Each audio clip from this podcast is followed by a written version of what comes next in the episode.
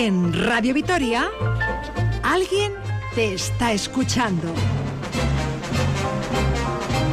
Cherra Díez Unzueta y Aratzgo Cochea. Egunon, buenos días, bienvenidos a este tiempo que nos gusta, como les decimos todos los domingos, sábados y festivos, compartir. La radio es compartir, compartir compañía, compartir recuerdos, compartir ideas, discutir ideas, estar en desacuerdo con lo que dicen los locutores. Por ejemplo, me dice Arach que ando anunciando el Urteberry, aunque a lo mejor es Urteberry charro, no se sabe lo que va a ser si niño o niña, pero ya veremos. Pues nada, me insisto, que tengan ustedes feliz año y este tránsito de cuatro días hasta el 31 o el 1 a las 000 horas. Hay en la historia de la literatura norteamericana un poeta de nombre John Walsh Anglo que trabajó en los años 20, que se especializó en, en cuentos y en relatos infantiles y que ayer repasando en la biblioteca me encontré con un texto que les voy a comentar. Dice John Walsh, no poseo la belleza de la perfección, la fuerza de la sabiduría, la mirada amplia del conocimiento. Solo poseo el suave susurro de la esperanza. Pues vamos a ver si la esperanza también a partir de las 10 de la mañana va naciendo en los corazones de los posibles vacunantes en esta primera jornada.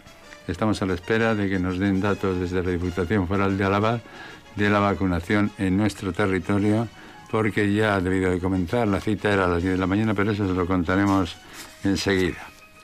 He elegido para abrir el programa de hoy una canción de Pérez Prado, el Mambo número 5.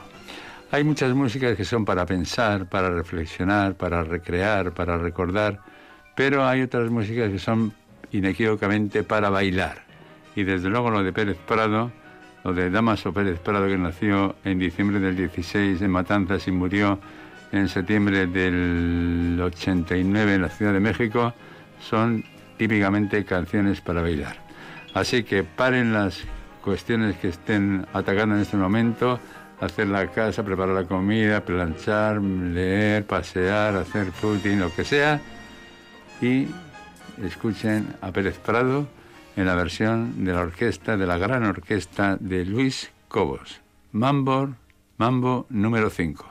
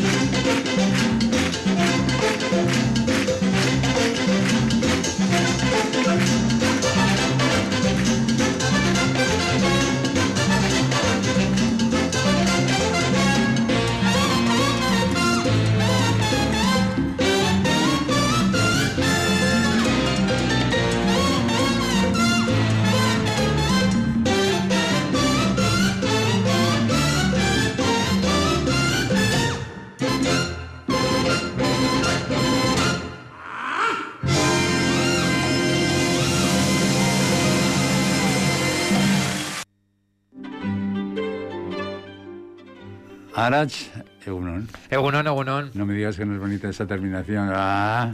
¡Pum! 50 músicos maestros tocando y tú haciendo... ¡Ah! Ahora, te he visto bailongo, ¿eh? Claro, a mí me gusta Yo creí bailar. que a ti te gustaba bailar a lo lento y pegadito con tu amor. No, no, no, no, no, no, no. no. Tú sueltito. A mí me gusta mi bola. Yo me gusta bailar a mi manera y sin interferencias. A mi bola, déjate llevar, madre mía. Por cierto, que ayer me llamó un oyente, él, Sí. y me dijo, no se puede anunciar en la radio algo que luego no se cumple. Y dije, madre mía, ¿cu- cu- cu- ¿cuántas me tuvieron de pata haber hecho? Y me dice, dijo usted que iba a hablar de CIES. Ah, bueno, Arach habla de CIES. Bueno, hemos obtenido los mejores resultados en cinco años, Radio Vitoria, por eso hay que congratularse y dar las gracias sobre todo a nuestros oyentes por ser fieles y estar cerca de nosotros, ¿no? Y escuchar Radio Vitoria, que es la radio cercana, la radio que les cuenta lo que pasa en la ciudad, lo que les interesa a nuestros oyentes, básicamente. Así que hay que darles las gracias. También por la parte que nos corresponde aquí en, en Alguien te está escuchando, sobre todo porque somos líderes de audiencia los domingos, ¿eh? Ahí está. Gracias a ellos. y Gracias ellas. a ellos. Sí, señor. Y a los profesionales, todos, profesionales todos. Desde quien está allí en la recepción, Irache en la ocasión presente, hasta quien está realizando el programa como Irene, o los que ponen voz, sentimiento, organización, rigor y calidad en el producto. Así se explica por qué Radio Vitoria lleva 86 años en la onda. Así que Soriana, que enhorabuena a todos. Y ahora sí, ahora vamos con la revista de prensa.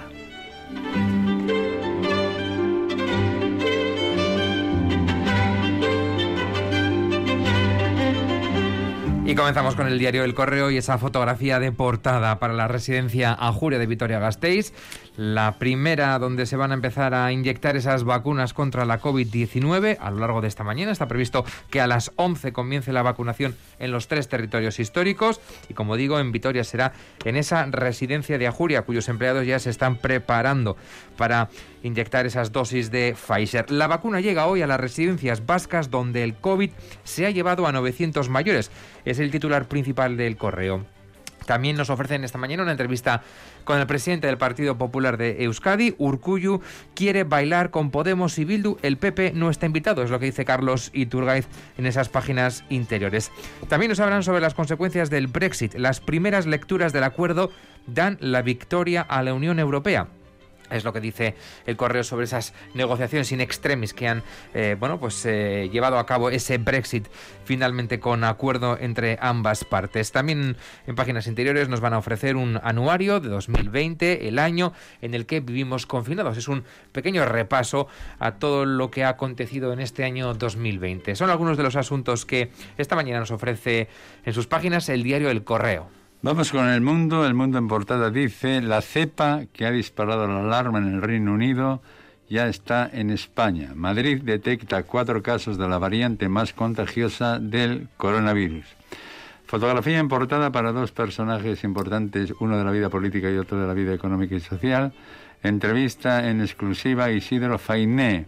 La fusión de CaixaBank y Bankia es una operación de todos. También la ministra Nadia Nadia Calviño ha jugado un papel crucial. Esto lo dice el presidente del Consejo de Administración de CaixaBank. Madrid ya ha dicho la noticia del virus. Juan Manuel Moreno Bonilla también está en portada, que se pregunta ¿para qué quiere Sánchez el estado de alarma hasta mayo si no lo ejerce? Eso dice el presidente de la Junta de Andalucía. Una crónica de la saga de los grandes, de padres rojos y falangistas. Así se vacuna desde hoy contra el COVID en España.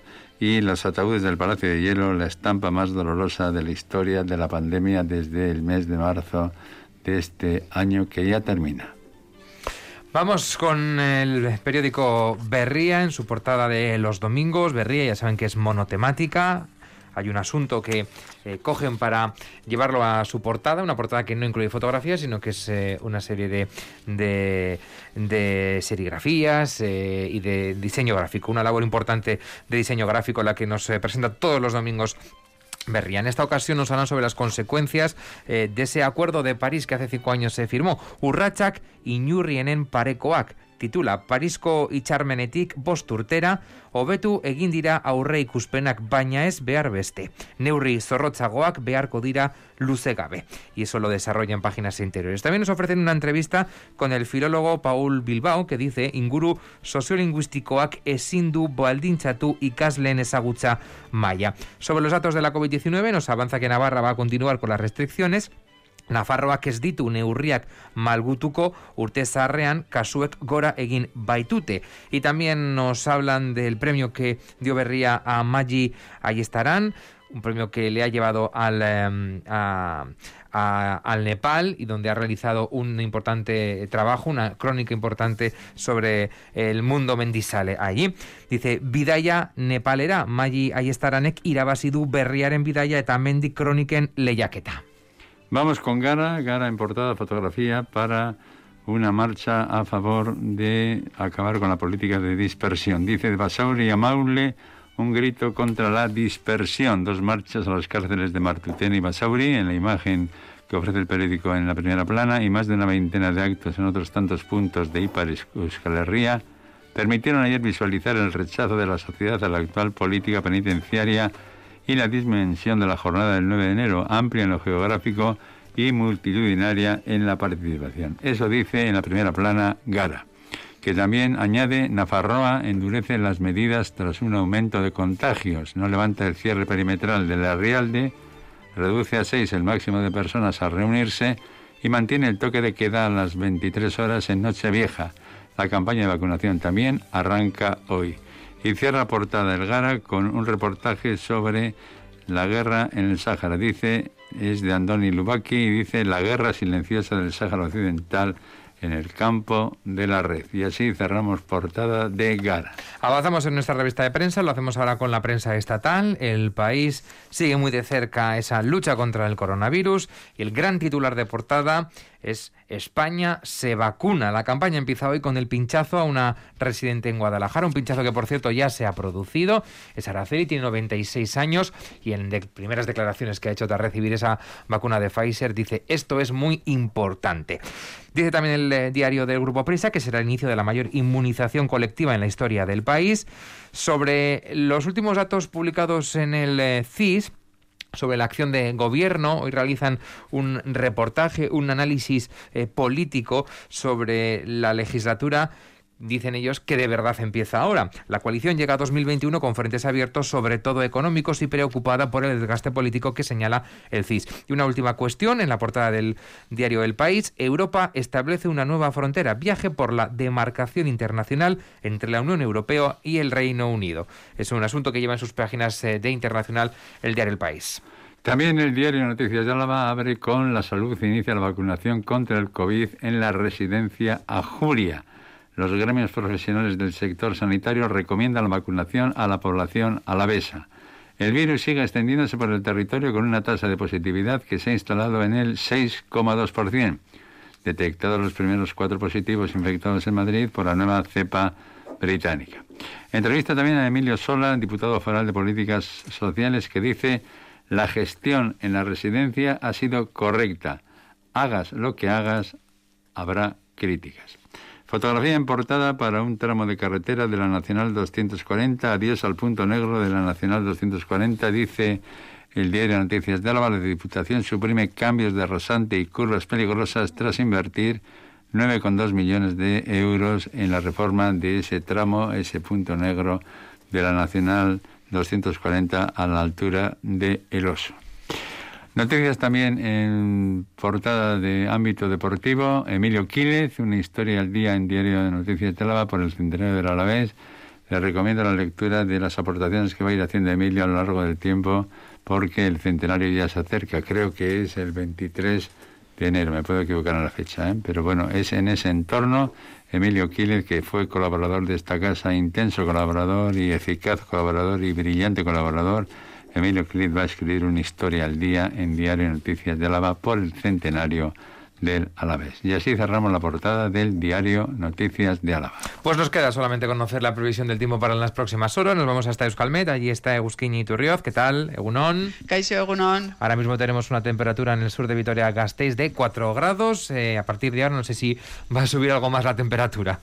Bueno, la temperatura sí que va a subir eh, algo más que ayer. Podemos alcanzar los 8 grados, pero la verdad que ese ascenso apenas se va a notar porque a lo largo de la jornada el viento del suroeste se irá intensificando. Durante la tarde y la noche esperamos rachas muy fuertes de viento y ese viento acentuará la sensación de frío.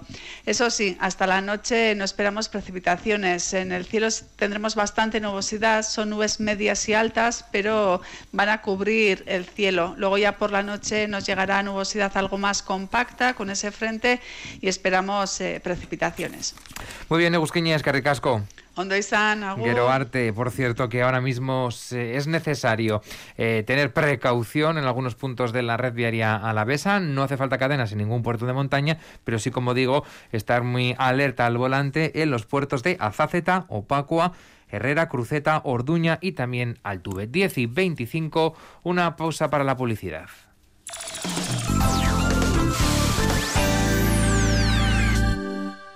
Hau pazu saski bat irabaz dezakezulako.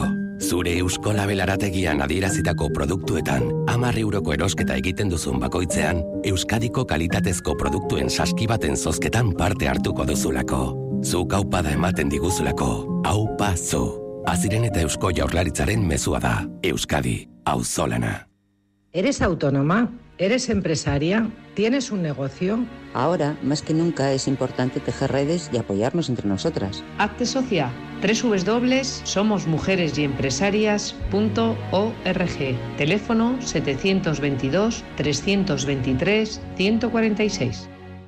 Gaztean, hogeita mar, hogeita mar, hogeita mar. Abenduaren hogeita marrean, zetaken kontzertua. Abenduaren hogeita marrean hogeita mar lagun nafar bilduko ditugu toki sekretu batean zetak zuzenean ikusteko. Jarraitu kontzertua zuzenean gaztea irratian. Eta streaming bidez eitb.eus barra gaztea atarian. Euskaraldiak babestuta? Abenduaren hogeita marrean asteazkena, zetaken kontzertua. Gaztean, hogeita mar, hogeita mar, hogeita mar. Eta dena gure kontu.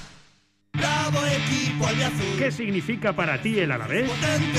Cuéntanos con un audio, una imagen o un vídeo por qué ha sido importante el Alavés en tu vida. Esa bufanda o camiseta que guardas como un tesoro. ¿Cómo latía tu corazón con el gol del ascenso? O simplemente lo que significa para ti. Envía WhatsApp al 656 78 71 80 y participa cada semana en el sorteo de una camiseta de la edición especial Final Dortmund. Y al final de la campaña habrá un gran sorteo con un gran premio. Recuerda, WhatsApp al 656 78 71 80. Radio Vitoria, a la vez Biochean. Corronchi, en su faceta más solidaria y en un año realmente difícil, se une al octavo Festival Solidario Ainchiña Folk y nos ofrece el próximo 30 de diciembre a las 7 y media en el Teatro Principal de Gasteiz una gran actuación donde poder disfrutar de la música y colaborar con una buena causa. Entra en www.ainchiñafolk.org y podrás informarte de la venta de entradas. Radio Vitoria, pasión por la música.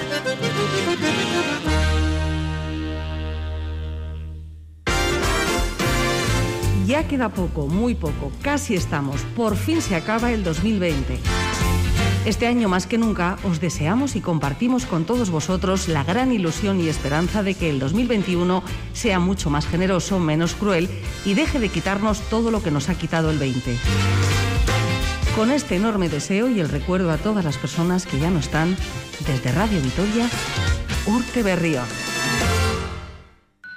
Esta noche en ETV2, periodismo de investigación con Eider Hurtado en 360 grados. Dejamos atrás un 2020 que lo ha cambiado todo y entramos en la era de la vacuna. Entre la esperanza y la duda. Nunca he visto a nadie que se muriera por ponerse una vacuna, pero he visto mucha gente que ha perdido la vida por no ponérsela. Hay presiones entre bambalinas para que estas vacunas sean reguladas a toda velocidad. En 360 grados, la vacuna, salud y negocio.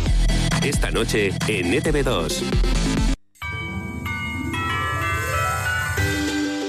Radio Vitoria. Eh, Egu Berrión.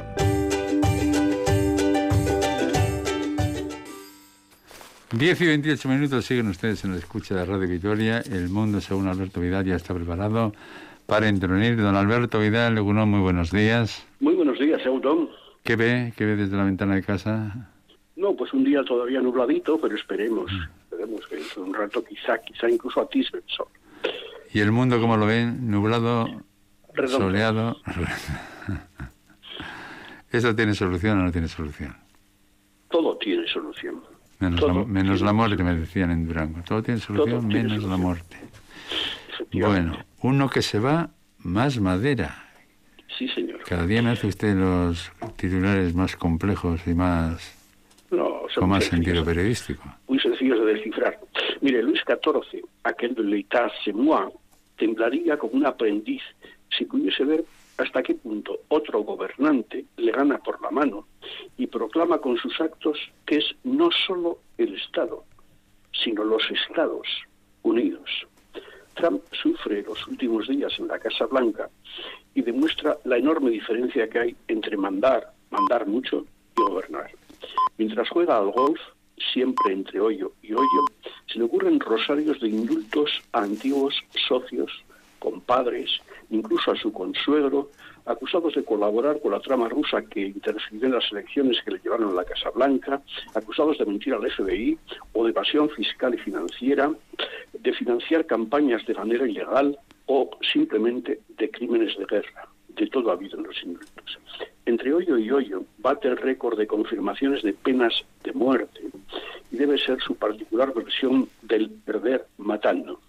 Su secretario del Tesoro y el Partido Republicano ponen en las negociaciones con los demócratas un límite de 600 dólares como ayuda por el COVID a los ciudadanos norteamericanos. Trump monta en cólera, dice que es poco, está dispuesto a bloquear el presupuesto y dice que 2.000. Los demócratas naturalmente cantan y bailan y encantados con el presidente en esta ocasión. Tan ocupado está el hombre en embocar que no ha tenido ni tiempo ni voluntad para acudir a las últimas reuniones de la comisión que sigue la evolución de la pandemia. ¿Para qué? Debe pensar si ya se conoce la cifra de memoria. 200.000 nuevos contagios al día y 3.000 muertos, 10 arriba, 10 abajo, cada 24 horas. Si en cambio han encontrado un ratito el pasado día 18 para recibir a la abogada Sidney Powell, a la que él había despedido hace cuatro semanas, porque incluso a Trump le pareció que considerar que Hugo, Hugo Chávez, muerto hace siete años, era uno de los causantes del fraude electoral, como defendía la abogada, era una locura que ni siquiera en su mundo de locos y conspiradores se podía permitir. Pues bien, el día 18 volvió a recibir a la dama, el despacho Oval, para ver de reincorporarla a su equipo jurídico como consejera especial para la investigación del supuesto fraude electoral. Incluso, según The Wall Street Journal, Trump llegó a plantear la posibilidad en esa reunión de movilizar al ejército para demostrar el fraude en las elecciones. Más madera. En cambio, lo que ya se considera el mayor ataque cibernético a Estados Unidos de la historia apenas le ha preocupado. Lo tiene claro. Ha sido China, pero no han hecho daño. Todo controlado. El FBI, las diversas agencias de seguridad nacional, su secretario de Estado Pompeo responsabilizan directamente a Rusia y dicen que el ataque ha sido gravísimo. Pero esta banda no sabe lo que habla. Él, entre hoyo y hoyo, y sin encomendarse, a, sin encomendarse a nadie, sabe que ha sido China. Y los medios de comunicación se empeñan en culpar a Rusia. Dice, bueno, los medios cuentan lo que cuenta el secretario de Estado, el FBI y las agencias nacionales de seguridad. Y él que no, que ha sido China. Y aprovechando que el río amarillo pasa por Luoyang, ha concluido que los chinos además manipularon la maquinaria electoral que le robó el triunfo, como un niño mal criado, entre hoyo y hoyo, con el pat en la mano, o sea, puteando. Bueno, el 20 de mayo, el 20 de enero se acabará la pesadilla. Otros que van, segundo tema para tratar en la sección de Alberto Vidal, otros que van, no llega la sangre al, tema, al Támesis. Sí, si alguien dudaba de que los políticos son personas normales, normalitas, con virtudes y defectos, como el resto de los mortales, solo tiene que pensar en tantos y tantos que ha conocido que estudian solo la semana anterior a los exámenes y lo dejan todo para la última hora. Luego algunos de estos estudiantes acaban siendo negociadores y aplican la misma estrategia. Cuando faltan siete días para el choque de trenes, uno gordo y otro gordísimo, la víspera de Navidad, los negociadores europeos y británicos por fin llegan al acuerdo que evitará un Brexit traumático y permite mantener el comercio en el terreno del entendimiento. Es que son 700.000 millones de euros anuales, 700.000 millones de euros anuales, los que se mueven de lado a lado en el Canal de la Mancha, cifra que es como para tenerse en cuenta. Boris Johnson ha vendido el acuerdo un montón de folios con un cartapacio debajo del sobaco como un gran éxito. Y es que tiene que tranquilizar a los más antieuropeos de los suyos para que no le llamen traidor por blando, que es a lo que más teme dicen que el Reino Unido ha recuperado el control sobre sus leyes y su destino. Eso dicen ellos. Bien, esta supuesta recuperación de soberanía es mejor o peor para el día a día de los británicos. Ursula von der Leyen ha sido muy prudente y muy clara a la vez. Ha dicho, por fin, podemos dejar el Brexit atrás y la Unión Europea puede seguir avanzando. En Román Paladino soltamos lastre y navegamos mejor y más rápido a partir de ahora. Los fondos movilizados para enfrentar la pandemia, la mitad a fondo perdido y la otra mitad en créditos cómodos y baratos, van a tener para los países de la Unión Europea y sus ciudadanos sobre todo un efecto doble. Primero, a poco que los gobernantes europeos muestren inteligencia y voluntad, van a reforzar el europeísmo de millones y millones de personas. Si la austeridad impuesta provocó el rechazo del sur en su día, ahora el ejercicio de solidaridad provocará todo lo contrario, en el sur y en el norte. Las ventajas de la Unión Europea asoman. La constatación de que estamos en el mismo barco y de que esta tormenta se puede salir. Más modernos, más ecologistas, más eficaces, más productivos, también más solidarios. Y segundo, los británicos comprobarán que aislar al continente puede no haber sido una buena idea. Si ellos no nos suministran sus bienes y servicios, Europa sentiría cosquillas, pero cosquillas. Si Europa no les sirviese lo que precisan, lo acaban de comprobar ahora durante tres días en supermercados, el aislamiento puede ser algo muy duro. Ahora, están fuera y hay acuerdo.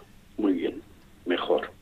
Sin ese lastre de sospechas permanentes sobre Bruselas, sin ese medio europeísmo y medio anti-europeísmo, sin ese sí pero no, no pero sí, toca remar juntos los que estamos juntos ahora en la Unión. Remar bien, sin lastres y, a ser posible, echar las velas. Y vamos con el tercer tema de este mundo, según Alberto Vidal, que titula Gobierno de confrontación en el escenario. Sí, José Ramón. Mire, es que nadie nace sabiendo tampoco los políticos, tampoco la política. Mire, recuerdo una anécdota como si fuese hoy. Un día en que con Jesús García Ariño y Chechu Baquer, difuntos ambos, y a los que me recuerdo permanentemente, acudimos a recoger un premio a Juliania. En la charla informal que siguió al acto, el de Ardanza estuvo encantador, se acercó a nosotros sobre todo para abrazar a su admiradísimo Jesús García Ariño. En aquellos minutos nos confesó en la charleta con unidad y sabiduría que él no había estudiado para Dendacar, que eso se aprende día a día, con soles y con sombras, todos los días, con mucho esfuerzo, nos vino a decir. Yo no he estudiado para Dendacar. Esta lección es aplicable a muchísimas realidades, por ejemplo, a formar y funcionar con gobiernos de coalición. Si miramos en nuestro entorno, hay gobiernos de coalición que funcionan, que parece que funcionan bien, Empezando por realidades más lejanas, podemos pensar, por ejemplo, en Alemania. Son ya varias legislaturas en las que los partidos mayoritarios, el conservador de Angela Merkel y el socialdemócrata, se han unido para formar gobiernos estables. Además, en los Landers e incluso en algún momento en el gobierno federal han entrado en las coaliciones los verdes.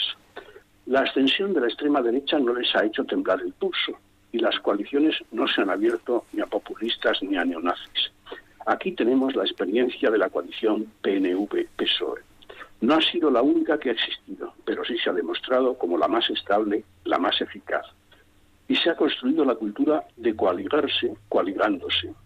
Y no ha habido arranques de celos que hayan llevado a nadie a poner los pies sobre la mesa. En Madrid, por primera vez, se instala el primer gobierno de coalición y las juntas chirrían, chirrían mucho, demasiado. El gobierno parece que se muestra ante la gente como un reflejo en un espejo roto.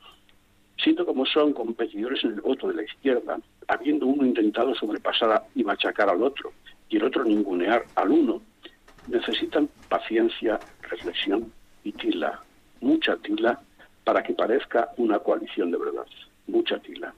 Se soportan un poquito más, pero con eso puede incluso bastar si se mantiene la lealtad necesaria que se deriva precisamente de la necesidad. Y es que la necesidad, don José Ramón, es el mejor pegamento. Pero Podemos también necesita, es su otra necesidad, asomar la patita y decir, ojito, que estoy aquí, que aquí estamos.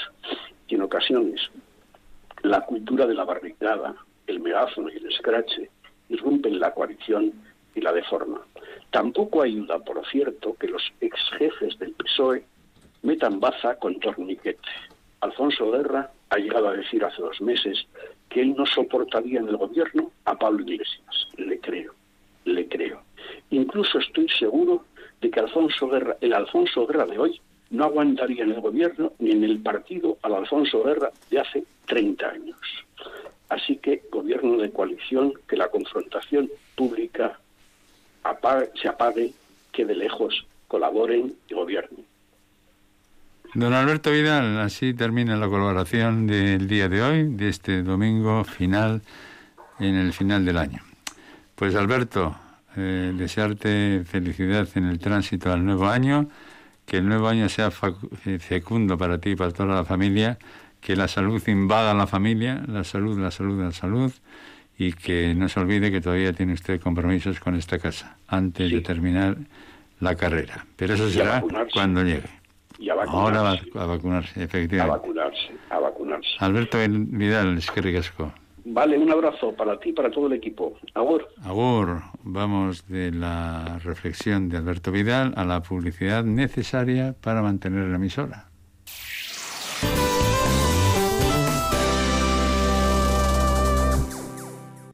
Aurtengo gabonak ospatu nahi ditugu, baina azkenak ez izatea nahi dugu alaber. Gazteizko udalak datozen egunetan arduraz jokatzeko eskatzen dizu. Zaindu zeure burua. Zaindu besteak. Vitoria Gasteiz, Green Capital. ¿Eres autónoma? ¿Eres empresaria? ¿Tienes un negocio? Ahora, más que nunca, es importante tejer redes y apoyarnos entre nosotras. Hazte socia. www.somosmujeresyempresarias.org. Teléfono 722 323 146. ¿Sí? Recuerda que hoy comemos con los Aitas y nos toca llevar el postre. Claro. Ahora mismo paso por la Vitoriana y lo compro, que tienen un gran surtido de productos de Navidad. Perfecto. Seguro que con la Vitoriana acertamos. El otro día compré un panetone y estaba... Mmm. Pues yo apuesto por la tarta que probé, de turrón y bizcocho de almendra. Decidido, uno de cada. Esta Navidad, ven a la Vitoriana, encuentra tu sabor y compártelo con los tuyos. Acércate a conocer el mayor conjunto de pintura mural gótica del País Vasco, portadas románicas o una villa amurallada con siglos de historia. Los fines de semana descubre en Llanada Alavesa las iglesias Gaceo y Alaitza, Añúa y Arbulu y el casco histórico de Agurain, Salvatierra. Sábados a Gaceo y Alaitza, Añúa y Arbulu y los domingos a Gaceo y Alaitza y casco histórico de Agurain. Información y reservas en la Oficina de Turismo Comarcal de Llanada Alavesa. 945 30 29 31 arabacolautada.eus Estas navidades Radio Vitoria te regala música. Todas las tardes a las 6 vas a poder disfrutar de los mejores conciertos del confinamiento grabados en directo en el auditorio de la Fundación Vital. Culturonea presenta los proyectos musicales de Gary, Miquel Urdangarín, Xavi Solano, Modus Operandi, Miquel Edenchun o Ñaute Lorrieta, entre otros. Una iniciativa de EITV y la Fundación Vital.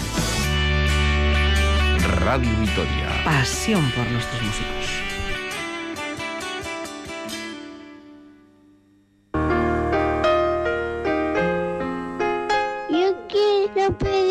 Pedir a lo lenchero un maquillaje para cuando sea mayor y una vacuna para cuando se quite el coronavirus y le dé abrazos a los abuelos, los aitaitas y los amigos y sin mascarilla en el colegio.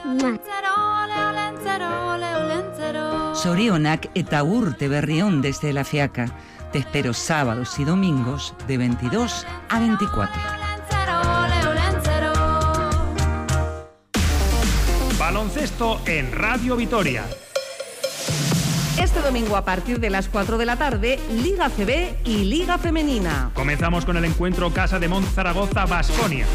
Una gran oportunidad para que los de Dusko Ivanovic se asienten en la zona alta de la tabla ante un rival en apuros. Y rematamos la tarde con Zamora Araski. Último partido del año para las gasteiztarras en el mejor momento de la temporada tras cuatro triunfos consecutivos. Radio Vitoria. Pasión por el deporte.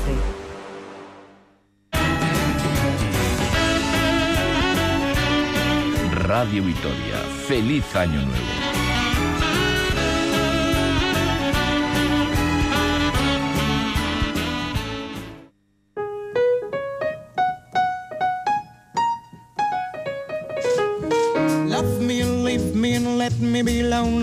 Abrimos como cada domingo una ventana a la, tevi- a la televisión desde la radio y lo hacemos siempre con Javier Arizaleta. ¿Qué tal? Egunon, Egu Berrión. Egunon, Arach, Egu Berrión. ¿Qué tal están yendo esas navidades? Bueno, bien, un poco confinadas, pero bien. Bueno, ya queda menos, ya queda menos. Hoy es el principio del fin de esta larga pesadilla. Oye, vamos a hablar de esa falta de originalidad que hay en los últimos tiempos en la creación de nuevas series y eso está llevando ¿no? a muchas productoras, a cadenas a recuperar eh, antiguos seriales, ¿no? Algunas de ellas con olor al canfor. Es el caso de La Casa de la Pradera, La Ley de los Ángeles o Juzgado de Guardia, ¿no? Eh, tres que vuelven o que repescan en la televisión. Sí, sí, sí, llevamos ya unos cuantos programas pues, eh, trayendo hasta, hasta nuestra sección ejemplos de, cómo la industria audiovisual americana parece que se está quedando un poco sin ideas y, y ideas que, que, que- que le lleven a hacer nuevos proyectos. Y ahora se dedica a hacer más pues secuelas o precuelas de series de éxito y, y remake de, de- de viejas series. Y uno de, de esos criterios es el de que cualquier tiempo pasado pues fue mejor y aquí como dices pues van a sacar del baúl de los recuerdos series mm, míticas como fueron La Casa de la Pradera La Ley de los Ángeles y Juzgado de, de Guardia sí. Son tres series, ¿no? Entre, mm, podríamos decir, lo mítico, lo clásico e incluso lo viejuno. Lo viejuno, sí. Cualquiera de los tres calificativos podría servir, eh, pero si te parece, empezamos por, por la familia Ingalls, que no sé si tú la, la- la recuerdas. eh, No, no, no, serie. bueno, pues de- después, claro, después de 40 años ya, ya, ya están re- realizando esa nueva adaptación de La Casa de, de la Pradera, que estuvo basada a su vez en los libros de Laura Ingalls Wilder, que, que- que fueron los que inspiraron esa serie original, que aquí se emitía los domingos por la tarde entre el 74 y el 82. Fueron nueve temporadas, ¿eh? O sea que, mm, eh, Ya duro, no, ya duro. fue toda, toda la infancia, ¿no? Fue una de las primeras series que, que se pudo eh, ver además en todo el mundo, ¿no? Tuvo, tuvo una exhibición planetaria y un éxito también un poco mojigato, como decimos, y uno de los últimos coletazos del género del western en- en- por entrar en la tele y que protagonizaron pues toda una familia de granjeros colonos que ocuparon un rincón en, allá en los confines de Minnesota, a finales del siglo del siglo XIX. ¿Y qué nos cuentas de la otra secuela que has comentado? La de la casa, eh, perdón, la de la ley de los ángeles. Sí, pues que en efecto es, es una secuela de la original y que estará protagonizada de nuevo por Jonathan Rollins, pero ya, ya no será dirigida, eh, está claro, por, por el, pa- para mí uno de los grandes de la realización televisiva, como era Steve Bocco. Eh, que falleció pues hace bastantes años, aunque eh, sí que sea producida por su productora, incluso creo por la 20, eh, 20 eh, Television y alguno de sus hijos. Si la casa de la pradera duró nueve temporadas, esta también duró toda una generación. Sí, la, la de los Ángeles duró ocho temporadas entre el 86 y el 94 y aunque la secuela parece que estará centrada en, en- en- ya en, en personajes diferentes con, con nuevas generaciones de, de abogados, vamos, Ujú. eh, la van a actualizar un poco. La tercera serie en discordia es Juzgado de Guardia, que en este caso va a tener su segunda parte. Sí, digamos que esta es una continuación. Sí, eh, eh, va a repetir protagonistas y, y- y también el escenario en su segunda parte con John LaRoquette y el fiscal Dan Fielding con, que son los, los, protagonistas, y también el viejo juzgado, que es el, otro de los grandes protagonistas de esta serie, el juzgado nocturno de guardia, y será eh, también eh, hecho o, producido por la, por la NBC, que es la, que, la productora, la, la, televisión que lo realizó durante, en este caso, ocho temporadas, del 84 al 92. Eso sí, como es normal, pues van a incorporar nuevos actores y en el caso, mm, por ejemplo, de la, que va a dirigir el, nuevo juzgado es Abby Stone, que, sería la hija del antiguo juez. Y de alguna manera lo, traemos un poco este tema de, estas cadenas clásicas de, televisión, cómo se están reinventando, en este caso la NBC, porque han visto que, antes de sucumbir eh, ante las grandes eh, producciones de las plataformas, ellas van a tirar de lo, que tienen, que es su, fondo de armario. ¿no? Así que, que estos son solo, creo, unos pocos ejemplos de series que, que, van a salir a la palestra, pero que, hay otras cuantas que estarán esperando y que, y que, y que las irán poniendo o las irán sacando de ese armario. Bueno, La Casa de la Pradera, La Ley de Los Ángeles, Juzgado de Guardia, dos series, o tres series en este caso, perdón, que, que vuelven a estar en la pantalla en diferentes formatos, precuelas, segundas partes, en fin. Y de series míticas, eh, vamos a hablar también de actores míticos, ¿no? Que son los que van a protagonizar en televisión una nueva serie sobre los dos expresidentes, eh, Ronald Reagan y Gorbachev. En este caso van a estar protagonizados ¿no? por Michael Douglas y Christoph Waltz que van a protagonizar, como decimos, esa serie que va a llevar eh, el nombre de Reagan y Gorbachev. ¿Qué nos puedes contar de ella? Sí, sí, por si hubiera dudas, Michael Douglas interpretará a Ronald Reagan y Christoph Waltz a, a Mikhail Gorbachev. Ambos actores son, son, bueno, tienen varios Oscars en su palmarés y en este caso van a ser dirigidos por James Foley, que es el director de House of Cards, que es una de las series más destacadas de los, yo diría, de los últimos eh, eh, años. Ajá. Es una serie basada en un libro, ¿no? Sí, sí. Bueno, no es una obra literaria, eh, es Reagan en Reykjavik, 48 horas que terminaron con, con la gracia. Es un rato escrito por el que fuera director de la agencia de control de armas y desarme de, de Reagan, que es Kenneth Adelman. Y se trata de una miniserie que narrará la historia, la, histórica cumbre de Reykjavik. Aquí la historia cuenta que hubo una reunión de, apenas un fin de semana que se celebró en Islandia en 1986, donde eh, Reagan y Gorbachev, sorpresivamente para, para, muchos, para el mundo, estuvieron a punto de pactar la, la, eliminación de todas sus armas nucleares. Y hay que decir que, que todo es que casi todo es real, pero que como ya muchos sabemos eh, cómo acabó esa historia, el acuerdo finalmente no se, llegó a firmar, ni mucho menos a cumplirse, pero hubo un tiempo en que ambas potencias eh, pues fueron conscientes de que había que plantearse el tema de las armas nucleares digamos, a nivel planetario y ahí siguen, y ahí está esta serie para, para recordar ese momento histórico. Mm, hemos dicho que uno de los protagonistas va a ser Michael Douglas, quizás alguno de nuestros oyentes eh, le sorprenda, ¿no? Que se anime a mm. hacer un proyecto eh, televisivo, pero creo que no es la primera aparición, ¿no? De Michael Douglas en televisión. Michael Douglas acaba de hacer, bueno, eh, ha sido el protagonista de, un film que es igual, bueno, bueno, Michael Douglas, protagonista de, film de cine, como dices, pues, pues Wall Street, Instinto Básico, Tras el Corazón Verde, y actualmente parece que solo ya trabaja para, para la tele. Y digo esto porque hace poco ha hecho un, telefilme detrás del calendario para HBO y un poco antes, pues el, año pasado, una de las series más comentadas fue el, método eh, Kominsky. Creo que fue el año pasado, igual igual ya hace dos años, pero y, en este caso para, para Netflix. Y por su parte, el, otro actor, el, austríaco Walsh, que, que, hará de Gorbachev, pues eh, digamos que es también uno de los grandes de la interpretación mundial, que ya obtuvo dos Oscars por Malditos Bastardos y por Django Desencadenat. Y de momento, con este proyecto, pues pasa lo mismo que hemos comentado antes con las de las cadenas americanas. En este caso es la Paramount la que lo va a realizar y luego lo venderá pues, a alguna de las plataformas. Eh, es así como se están defendiendo de su propia desaparición. Bueno, incluso es posible que la Paramount, con, a través de la Paramount Plus, lo distribuya ella misma, ya que tiene o ha creado una especie de, canal de distribución y de pago, pero que me temo que, poco tiene que hacer con estos gigantes de Apple, Disney o, Netflix. Bueno, y como ya estamos eh, en estos últimos días de 2020, ¿qué te parece, Javier, si hacemos un breve repaso de las grandes series televisivas que hemos podido ver? Es que esto de las series es, un tema muy personal, ¿no? Eh, pero, pero, pero siempre se buscan referencias.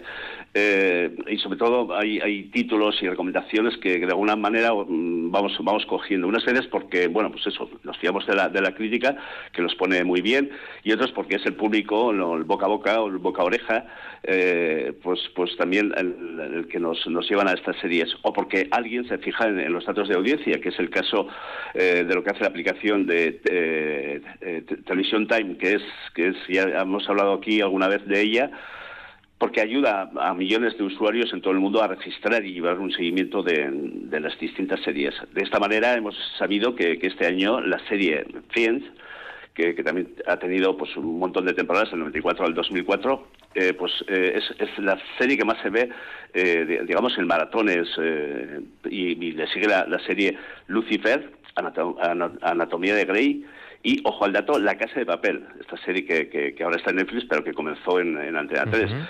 Y bueno, pues hay más en, este, en esta lista siguen Modern Family o Brooklyn eh, Nine-Nine, que esta comenzó en, en, la FOC, y The Office, eh, On Pies, Sex Education y Cómo conocí a vuestra madre. Y es curioso, ¿no? Porque ese fenómeno del que venimos hablando, por el que las series más vistas te han en maratones o por capítulos, en muchos casos son series que eh, empezaron ¿no? en televisiones en abierto. Sí, porque toda esta lista que hemos señalado, solo Sex Education, es una historia original de, de, sí, de, de Netflix. Netflix. Sí, lo cierto es que de momento Netflix es la que siga todo, todos los premios del público, el público está, está con ellos, pero en, y es aquí un poco la, la importancia de, tener de, estos datos, ¿no? Y en este caso la aplicación de, TV Time que que registra cada semana tanto las series vistas de seguido, digamos estos maratones que estamos eh, hablando, y fíjate que, que, en estas últimas fechas, en estas dos últimas eh, semanas, la, la, serie que, que más eh, se ha visto a nivel mundial es El desorden que dejas. Ay, que me queda un capítulo por ver, ¿eh? Sí. Javier, pues, me queda un capítulo, sí, sí, no. el final. No, ya, pues, pues, pues no, no, no, no, voy a hacer spoilers. No bueno, yo es que me leí, me leí, el libro antes, por lo tanto... Ah, bueno, bueno, eh, tú eres un privilegiado. Eh, voy, a, ver si no difiere mucho de, del libro, ¿eh? El final, ya nos contarás, sí, sí. Perdona, que te he interrumpido, decías, ¿no? el desorden pero, que bueno, dejas. Pues, no, sí, que la aplicación también destaca las series de, de estreno más vistas también de, de, cada año y en este caso, en 2020, pues han sido Emily in París, eh, Lucky Kay, Yo Nunca, Outdoors Bank, uh -huh. Gambito de, de, Dama, que, que hablamos a, hace 15 sí. días de, de, ella, Esta mierda me supera y Ratchet. Y, y si te fijas, todas ellas son, todas son de Netflix. Son, son de Netflix, que, que y, y, hay que ir hasta la octava posición para ver eh, eh, Snowpiercer, que no, que no tengo ni idea qué serie es esta, de la TNT, que, que, aparece en esta lista, pues eso, pues de, de, en una plataforma que no es Netflix. ¿no? Claro, pero hay que tener mucho cuidado con esa herramienta, con esa aplicación sí. TV Time, ¿no? Que, que sí. lo mismo puede aupar que hundir una, una serie. Sí, es que cuenta con, con una base de datos de 250.000 series, o sea, series y películas, títulos. Y es decir, de, si, si, a estas series las multiplicas por, por ejemplo, las que tiene la Casa de la Pradera, de la Pradera o Friends, da, da el, el, el, no sé si, abrumador dato de 18.000 millones de episodios y filmes. 18.000 millones, no sé cuántas vidas hay que, que vivir para poder ver toda esa cantidad de ficción, ¿no? Y es un, dato un poco frustrante y que habla bien claro que, que, el éxito del negocio audiovisual ahora no depende ya de los creadores, sino de las plataformas donde, donde las pongan.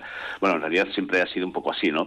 La diferencia es que ahora eh, están apareciendo estas nuevas plataformas que, que, están echando a las anteriores. Uh -huh. Otra cosa, otro fenómeno del que vamos a hablar en los próximos minutos es que mientras eh, a nivel mundial, ¿no? Hablo de las televisiones eh, mundiales, eh, no hay casi o hay apenas reparos políticos, ¿no? Los que se ponen sí, a, a, una, sí. a, una, serie, no hay casi cuestionamientos, son mínimos esos reparos. Y sin embargo, aquí hay series como Alchazu que emite eh, ETV, que ha recibido críticas políticas y algunas muy duras. Sí, y, y, ese toque universal que ofrece la posibilidad de éxito en el negocio televisivo de las nuevas eh, plataformas choca con esa visión, digamos, partidista que, que, todavía existe en otras. Ocurrió aquí con Patria que algunos no terminaron de, de, de ver que era una serie basada en una, una, novela y algunos se lo tomaron como si fuera un espejo de, de la realidad y, y, ha ocurrido ahora con la serie Alsasu, Alsasu que, cuyos primeros dos capítulos tuvieron unas críticas feroces de varios medios de comunicación, digamos, de la caverna, como si el hecho de poner una serie fuera sinónimo de posicionarse sobre unos sí. hechos sacados de la realidad. Y hablamos de series que aspiran a ser universales, pero que en sus pequeños infiernos locales pues pueden tener problemas como, como estas. ¿no? A veces la perspectiva con la que vemos las series también indica o explica su éxito o su capacidad para revolver conciencias. Y las series, como cualquier otra creación, intentan remover algo por, por dentro. Unas lo hacen de manera superficial, tipo La Casa de la Pradera, otras de manera directa, como puede Sex Education. El caso es que una serie es una serie y, y se acaba. Fin, THE.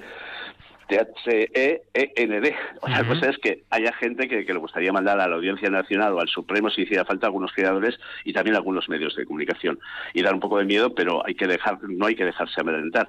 La creación audiovisual, como el resto, es universal y afortunadamente, y desde luego no, no hay que dejar que dependa ni de censores ni de jueces. Y hablando de, de otras cuestiones y de cortes, el otro día uno en Mediaset, pero que no estuvo detrás de ningún juez, ni censor, ni nada, ¿no? Fue en este caso un fallo fue Una, una, una avería eléctrica que, bueno, pues que, pues que dejó 20 minutos a Sálvame y a otros programas sin, sin poder salir. Y esto me recordaba a mí, eh, cuando yo era niño, había muchos fallos de estos y entonces aparecía la carta de ajuste que la temíamos mucho y una voz en off que nos decía, disculpen las molestias por un problema técnico. El caso es que al escuchar eh, que, que, que, ha sido precisamente Sálvame los que los que se han quedado, pues eso, pues tuvieron que sustituir el Sálvame por algún, algún producto enlatado, me, a mí lo que me recordó, me recordó fue a la, a la infancia en, aquellos cortes de la cárcel de ajuste. Vamos a ir terminando ya, que apenas nos queda un minuto, pero vamos a hablar de ese fin de año de la Feria 2020, que en este caso en ETV tendrá lugar en Durango. Sí, sí, sí. Bueno, así es. Eh, eh, Euskal Televista retransmitirá en directo las campanas de Nochevieja desde Durango. Lo hará con eh, Sara Gándara, Suárez Curruchaga y, Miquel Pagari, que harán en directo el, el Caixo 2021, que se emitirá el 31 en, en, en ETV1, ETV2 y ITV.eus un fin de año diferente con los protagonistas de Every Chicky Inferno Andy y que, contará también con la música de, Xavier Lete en Viva Durango. Así que usted Berrión.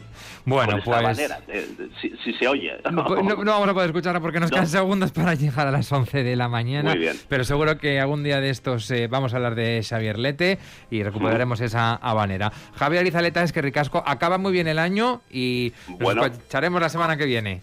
De acuerdo. Agur. Llegan las noticias de las 11 de la mañana aquí en la sintonía de Radio Vitoria. Radio Euskadi y Radio Vitoria, servicios informativos.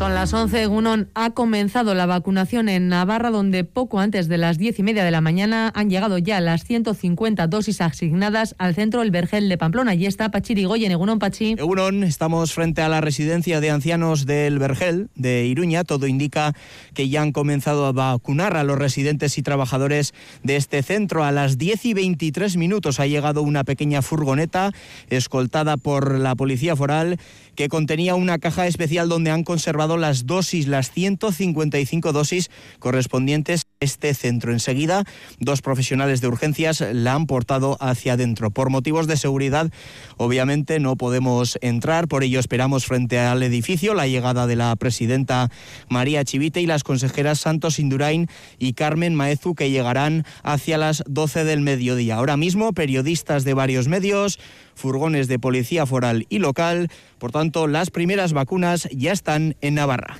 En Euskadi, en cambio, parece que se retrasa la vacunación. Por el momento, las dosis de la vacuna de Pfizer solo han llegado a la residencia de Ajuria de Vitoria-Gasteiz. A Elorrio, en Darribía, no habrían llegado aún, según las informaciones con las que contamos. Todo está preparado, eso sí, para comenzar a administrar la fórmula de Pfizer-BioNTech a usuarios y trabajadores de estos tres centros. En total serán 405 dosis. Laura Rodríguez es directora de la residencia Cáser Betarrán de Ondarribía, que cuenta con 180 usuarios. Viene un equipo de la OSI Vidasoa eh, con bueno pues un equipo especializado y formado en la administración de esta vacuna.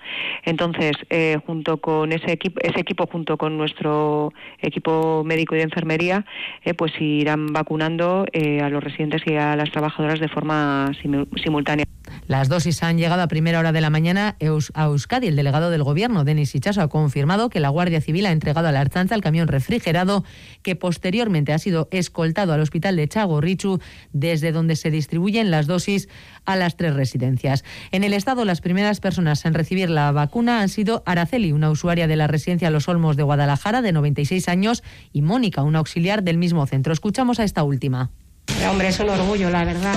Y lo que queremos es que se, se vacune la mayoría de la gente para que por fin se acabe esto, porque ha fallecido mucha gente y es una pena que esta gente no haya podido llegar a tiempo a vacunarse. El presidente del gobierno español, Pedro Sánchez, ha subrayado que Araceli y Mónica representan una nueva etapa esperanzadora, mensaje que Sánchez ha escrito en redes sociales. Por cierto, que hoy hemos recibido también otra buena noticia de otra de las vacunas, la de la Universidad de Oxford y AstraZeneca. La autoridad reguladora británica ah, podría dar luz verde a esta vacuna esta misma semana y se empezaría a administrar en Reino Unido a principios de enero.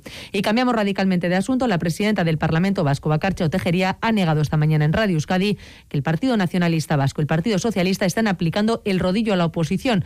A pesar de contar con mayoría absoluta, ha asegurado que se están negociando las leyes para tratar de aprobarlas, como por ejemplo es el caso de los presupuestos vascos. Lo ha dicho aquí en Crónica de Euskadi fin de semana. El hecho de que no se coincida no supone que se pase el rodillo. El hecho de tener mayoría absoluta no significa que no vayas a pactar si, si se enriquece, si un pacto viene de más grupos parlamentarios y lo intentan. A veces se coincide, a veces no se coincide. Y a esta hora pendientes también del deporte, porque se está llevando a cabo esa asamblea de socios compromisarios de la Atlética. Alberto Negro, Egunón. Egunón, a la misma asisten telemáticamente desde el inicio prácticamente el 50% de los 922 compromisarios que forman parte del club. El presidente de la entidad, Aitor Elizegui, ha pedido un esfuerzo económico a los socios para intentar salir reforzados de la pandemia. Se refiere el mandatario rojiblanco a la denominada cuota social de un 30% del valor del carnet anual propuesto por el club para paliar en alguna medida las pérdidas generadas por la ausencia de público en San Mamés. Pedimos un esfuerzo a los socios. Es verdad que pedimos un esfuerzo compartido y que juntos pensamos, con el trabajo de la primera plantilla, con el esfuerzo de los trabajadores del club, con el esfuerzo de nuestras empresas y, por supuesto, esperamos con el esfuerzo de nuestros socios. Este es un momento en el que tenemos que estar juntos. También pensamos que en este 2021 el esfuerzo que hace la Junta Directiva renunciando a una herramienta de trabajo presupuestario como el medio del club también lanza un mensaje de proporcionalidad. El contador de la Junta, Jonander de las Fuentes, está interviniendo ahora mismo explicando las cuentas del pasado curso y del presente. Ha explicado que por causas directas de la COVID el Atlético ha dejado de ingresar en estas dos temporadas un total de 35 millones de euros. A pesar de la afección de haber tenido que cerrar las tiendas Línea durante algún directo tiempo. esa asamblea de socios compromisarios y vamos a terminar ya con el tráfico. Precaución en la N1 en Tolosa, sentido Vitoria-Gasteiz, por la, la avería de un turismo que ocupa la calzada. La grúa se encuentra en el lugar retirando ese vehículo averiado. Es todo, así terminamos más noticias en una hora y en todo momento en itv.eus. EITV, tu grupo de comunicación. Son las 11 y 5 minutos, hoy es domingo 27 de diciembre, 5 grados de temperatura. Escuchan Radio Vitoria, la radio pública de Álava. Aspaldian entzun gabe zenituenak, egun egungoak, edota denbora gainditu duten euskal kantak biltzen ditu euskal musikarik onenak Radio Vitorian. Utzi euskal musikak arrapaza itzan. Entzun, astelenetan arratsaldeko zazpiretan eta igandetan iluntzeko bederatzietan euskal musikarik onena. Euskal musikarik onena, gurea maite dugulako. Comienza la segunda hora de Alguien te está escuchando con Cherra Díez Unzueta y Aratz Goicoechea. Y doña Elvira Martínez en la realización técnica de este programa que arrancó a las 10 de la mañana, que va hasta la una del mediodía y que ahora, en la segunda hora, el menú que tenemos preparado es el siguiente. Arrancaremos con Al paso de Nesca, esas conversaciones, esas reflexiones entre perra y su dueño que José Santos de la Iglesia plasma en un texto muy interesante.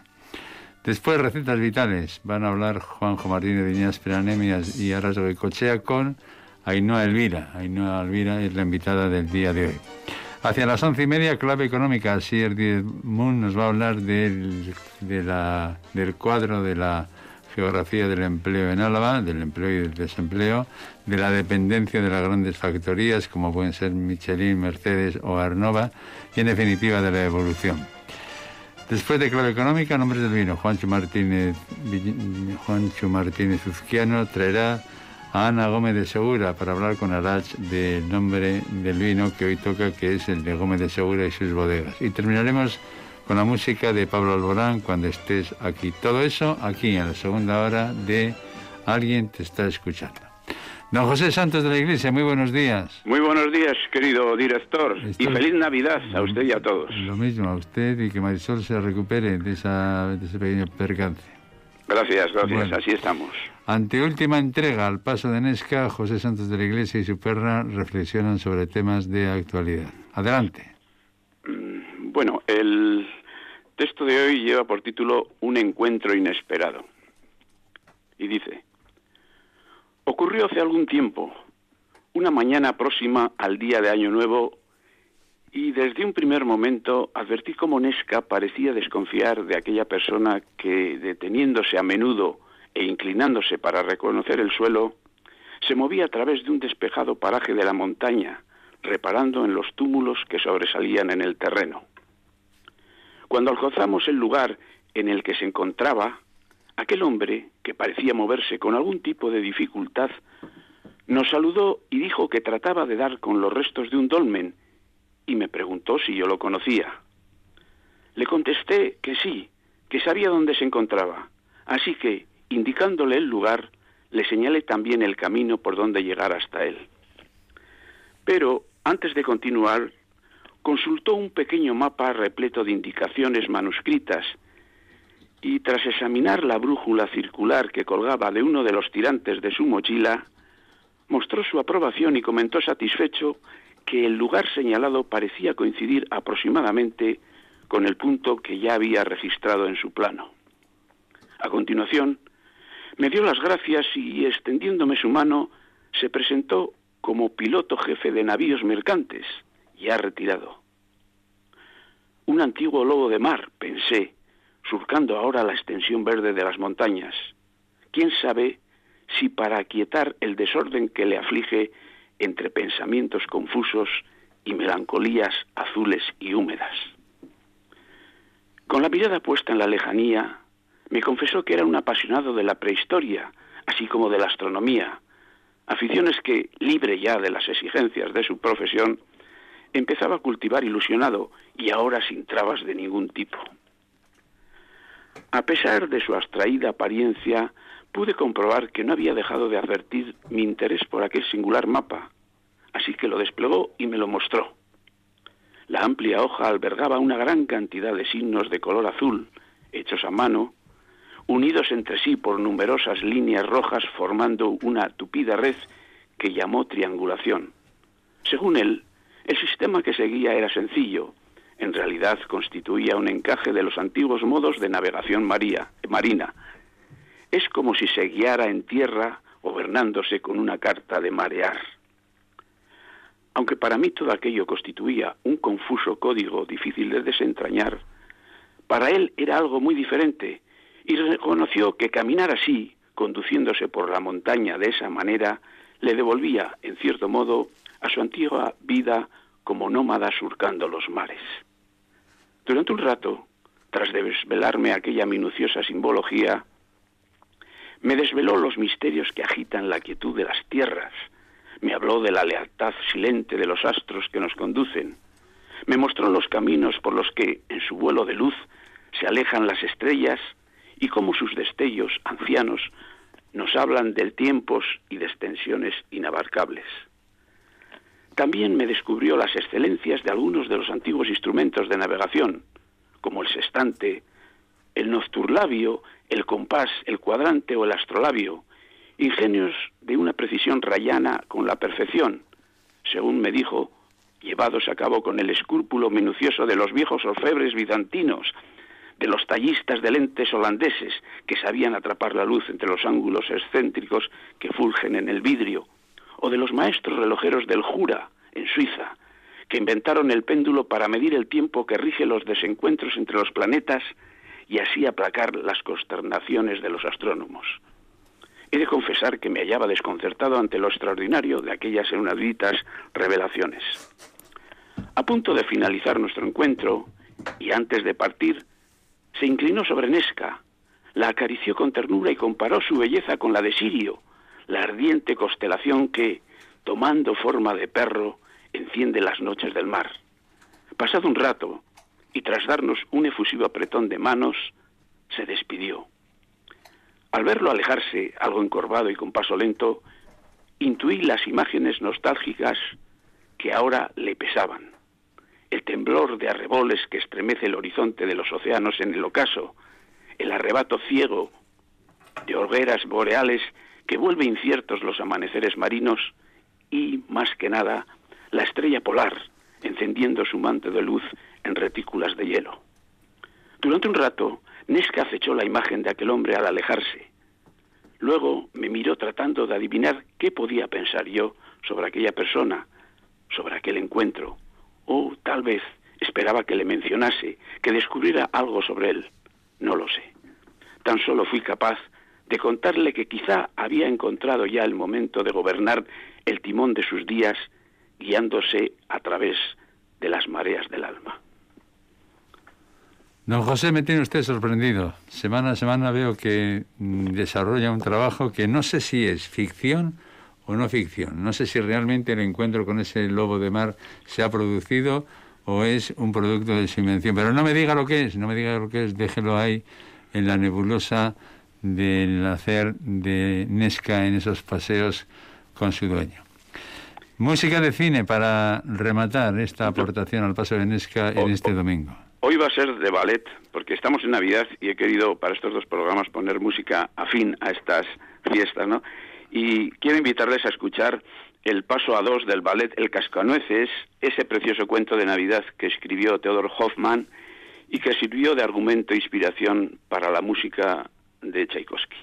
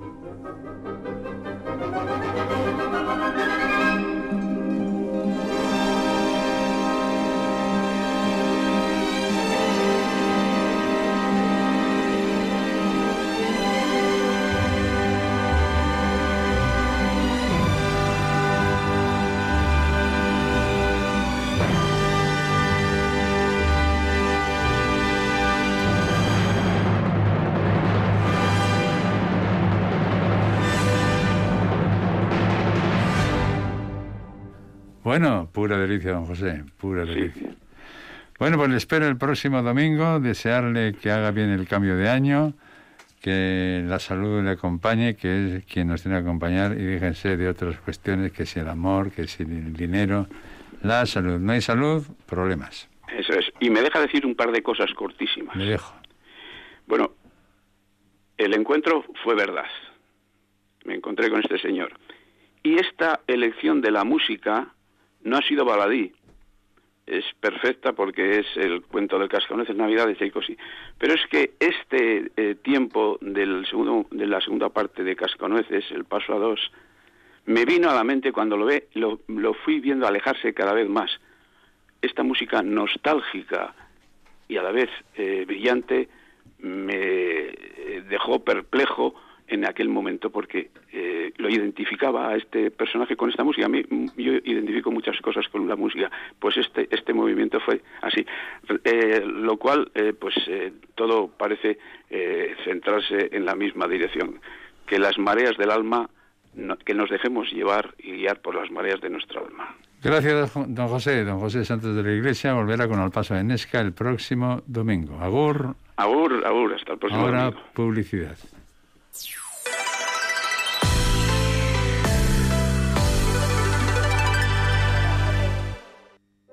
Kontu zibili, arduraz jokatu. Zibili Dena mobilak inaposatzen eta danak iseli Argirik iristen ez den lekutan ez bilatu itzalik Mugikor itzalik Garaiz erretiratzea, garaipen bata. Eusko Jaurlaritza, Euskadi, auzolana. ¿Eres autónoma? ¿Eres empresaria? ¿Tienes un negocio? Ahora, más que nunca, es importante tejer redes y apoyarnos entre nosotras. Hazte socia. www.somosmujeresyempresarias.org. Teléfono 722-323-146. Desde Ascudean, Asociación de Familias Cuidadoras y Personas Dependientes, agradecemos a todas las personas que durante este año han cuidado de algún familiar en situación de dependencia. En Ascudean queremos ayudarte. Estamos en Zabalgana, Océano Pacífico 27 o en el 945 22 68 31. Ese caño de los jueves con Leire. Comer donde Aurori como en casa. Esos pinchos en el barrio. Por nuestra hostelería. Cuidémonos para seguir viviendo esos momentos. Departamento de Turismo, Comercio y Consumo del Gobierno Vasco. Diputaciones, ayuntamientos y asociaciones de hostelería de Euskadi.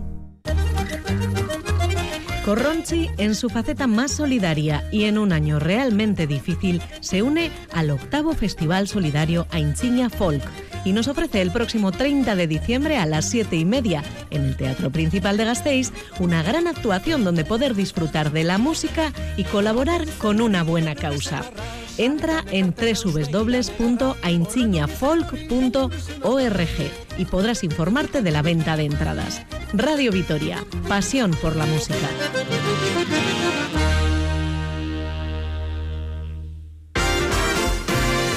Ya queda poco, muy poco, casi estamos. Por fin se acaba el 2020. Este año más que nunca os deseamos y compartimos con todos vosotros la gran ilusión y esperanza de que el 2021 sea mucho más generoso, menos cruel y deje de quitarnos todo lo que nos ha quitado el 20.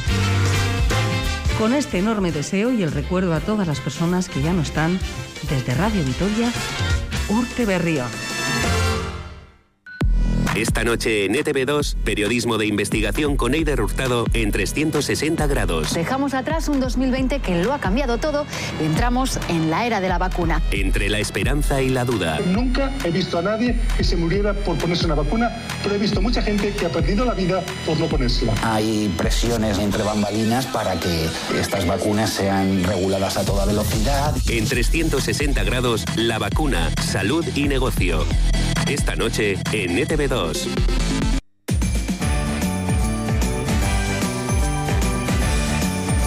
Radio Vitoria. Feliz Navidad.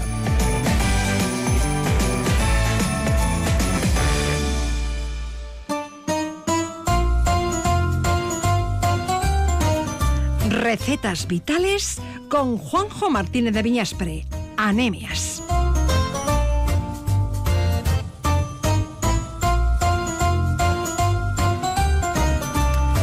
Sin duda, esta mañana vamos a hablar de uno de los productos básicos de nuestra gastronomía, presente en muchos platos. Sirve de entrante, de plato principal. Está presente en casi todos los postres y nos gusta comerlo de todas las maneras posibles. Frito, a la plancha, cocido, en flor, en tortilla. Sí, hablamos de los huevos. Juanjo Martín de Miñas Preanemias, ¿qué tal? Felices fiestas. Felices fiestas, según Narach. Es uno de los alimentos más versátiles, podríamos decir. Pues yo creo que, bueno, eh, versátil y incondicional en cualquier cocina, ¿no? Eh, tiene que estar siempre, siempre porque, como bien decías, desde para cualquier postre, y bueno, y luego es, yo creo que es el alimento más socorrido para, para cualquier cosa, porque cuando no hay nada...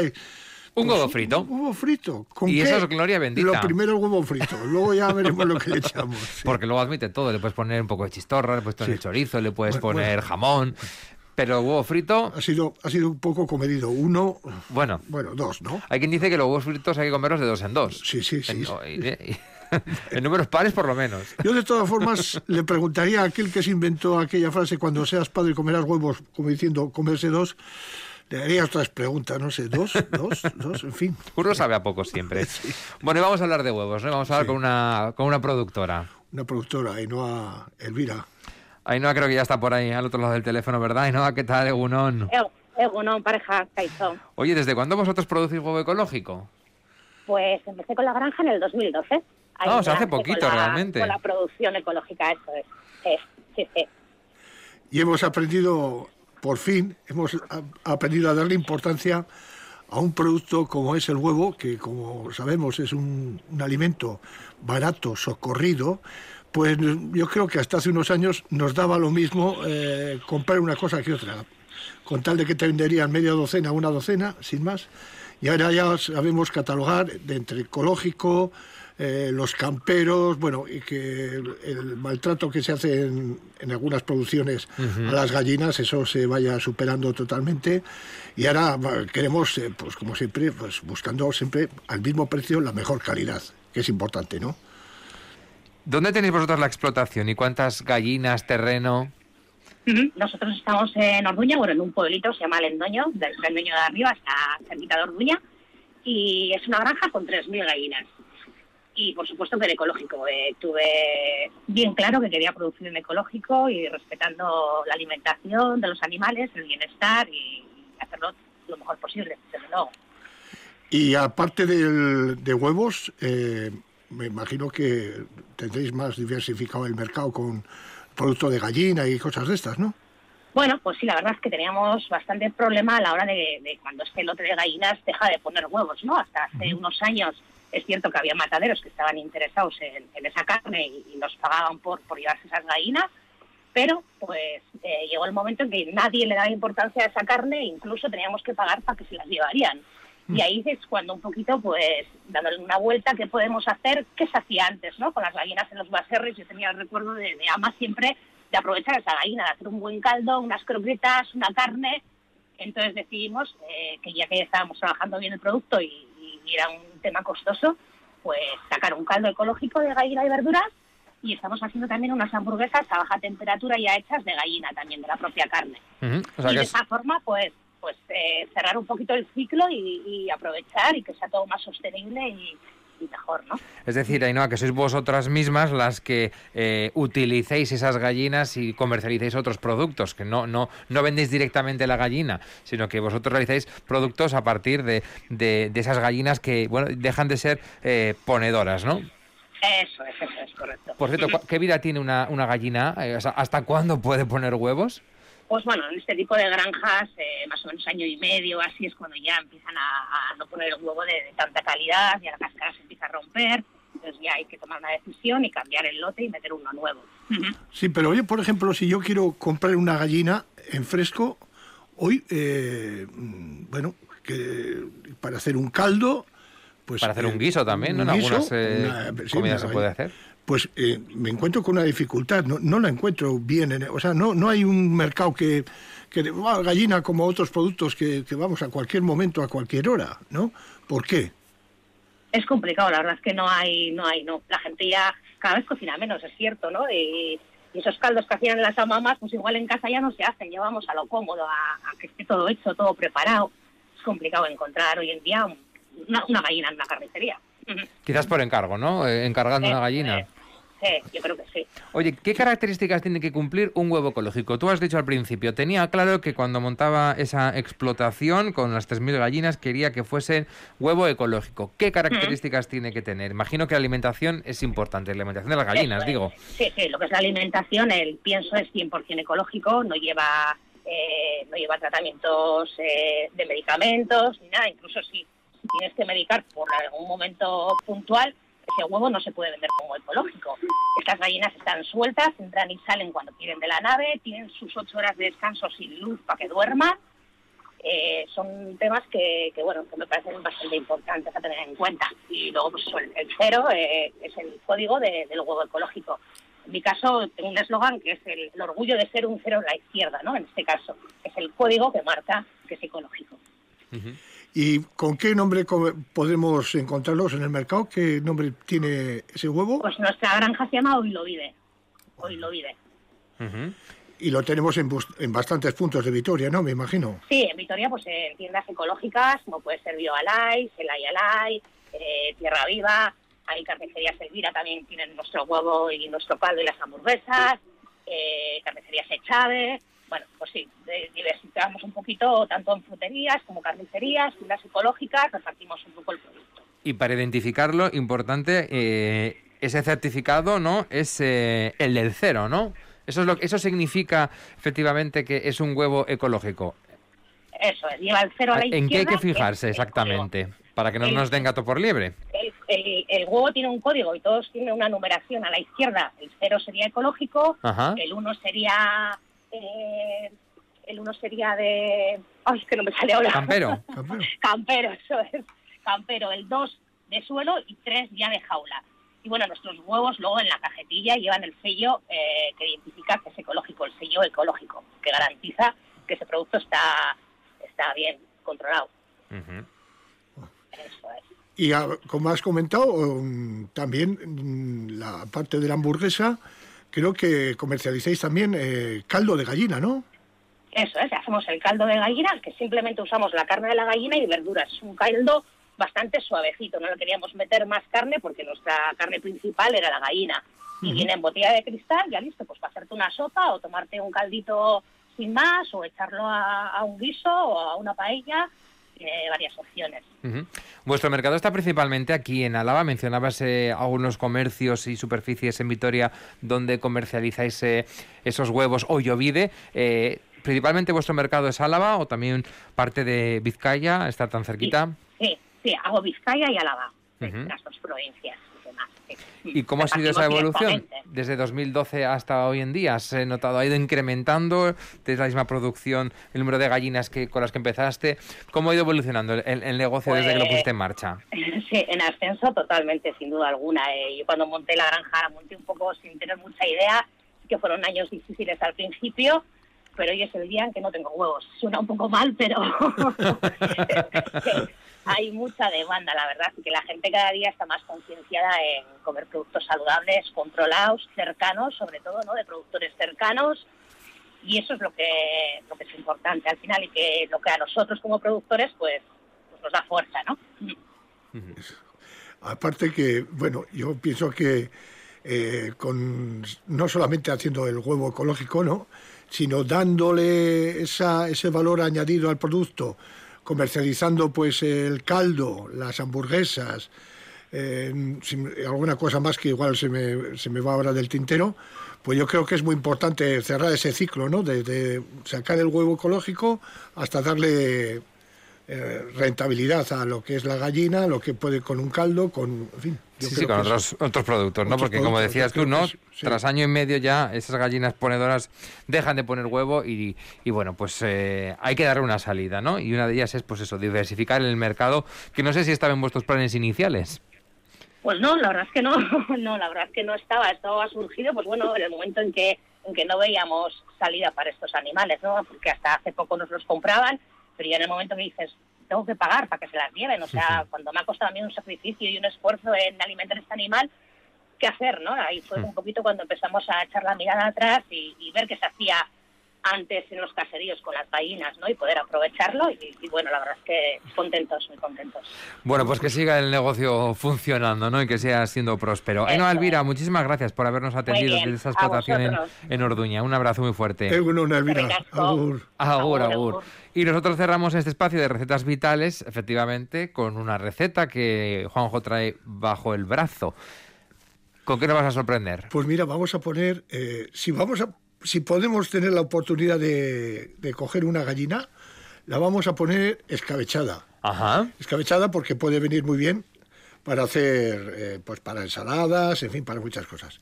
Pero hay que siempre, encontrar pues, la gallina. Hay que encontrar la gallina. Y como siempre, pues gracias a Fundación Vital, pues vamos a dar una receta vital porque siempre pues con el comercio de proximidad, de cercanía, el comercio lo- local, pues se identifica mucho y vamos a dar una receta especial.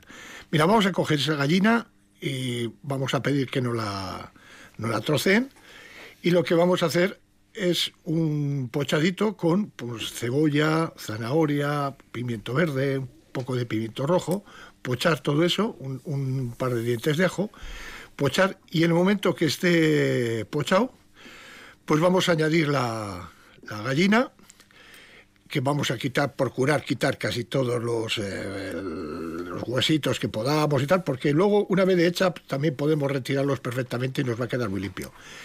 Y cuando tenemos todo eso hecho, pues añadimos, para una gallina añadiríamos un vaso de aceite, un vaso de vino blanco y medio vaso de vinagre. Un vinagre que no sea muy potente. Medio vaso de vinagre. ¿eh? Uno, uno y medio. Añadiríamos a la cazuela, echaríamos sal y dejaríamos eh, cocer. ¿Cuánto tiempo? Pues ya, es muy poco tiempo. Te quiero decir que eso con, con 25 minutos que esté está, está hecho. Y luego lo que haríamos sería ah, retirar, bueno, se me olvidan los ingredientes un poquito, unas bolitas de pimienta, perfecto. ¿eh? Algunos opcionalmente, el que le guste laurel puede echar también laurel, pero hay gente que no... Bueno.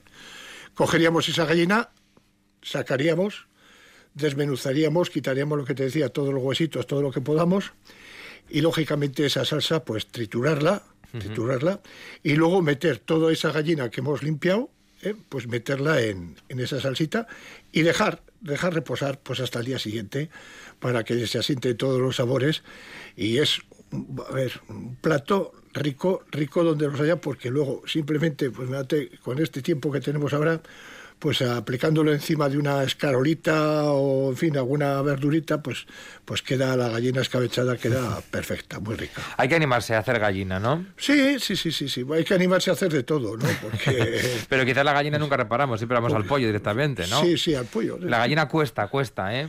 Bueno, la- lo que pasa es que, fíjate, lo que antes, bueno, cuando, cuando hablamos con Ainhoa, eh, me recordaba que decían que era santo remedio a la, a la mujer que había tenido había tenido familia, pues los primeros alimentos que comía tenía que ser caldo de gallina porque tenía esas cosas que había antes que tenía Sí, que sí, comer sí, más. esos dichos, ¿no? Esos dichos, ¿no? Pero ahora pues, se conoce que, que no, que no hemos... No, no, a veces se nos van muchos platos de la imaginación Sí.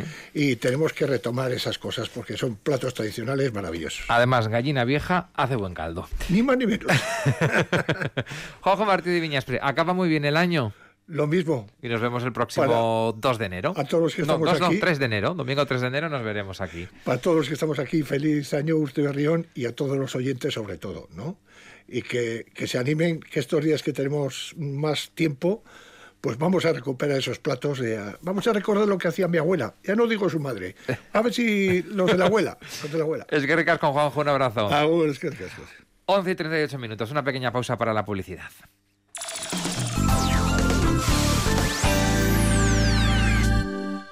Juega con responsabilidad. Ojos perdidos en la ruleta, remordimientos cuando te acuestas, bajan slots y suben apuestas, debilita lo que tú demuestres. La gente sueña con hacerse de oro, pero este paso va a perderlo todo y es la misma historia.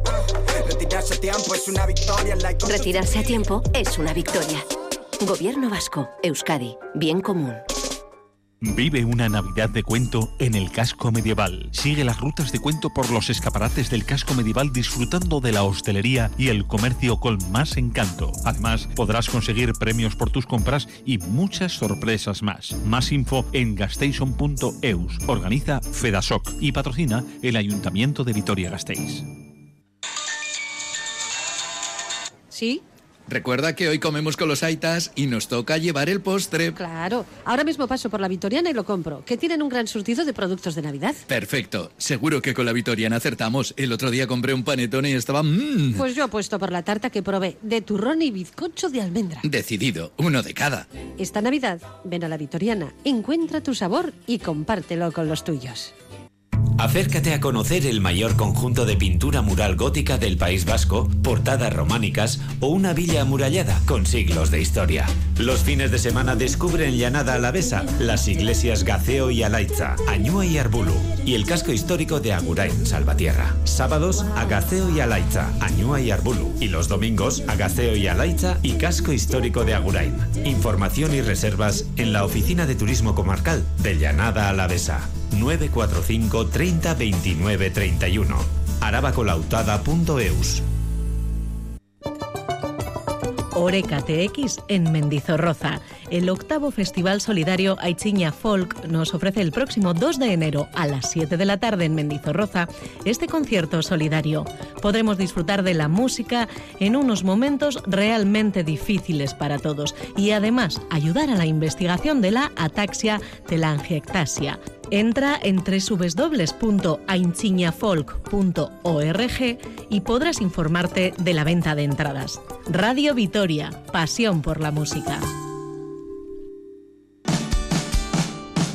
Estas navidades Radio Vitoria te regala música. Todas las tardes a las 6 vas a poder disfrutar de los mejores conciertos del confinamiento grabados en directo en el auditorio de la Fundación Vital. Culturonea presenta los proyectos musicales de Gary, Miquel Urdangarín, Xavi Solano, Modus Operandi, Miquel Edenchun o Ñaute Lorrieta, entre otros. Una iniciativa de EITB y la Fundación Vital. Radio Vitoria. Pasión por nuestros músicos.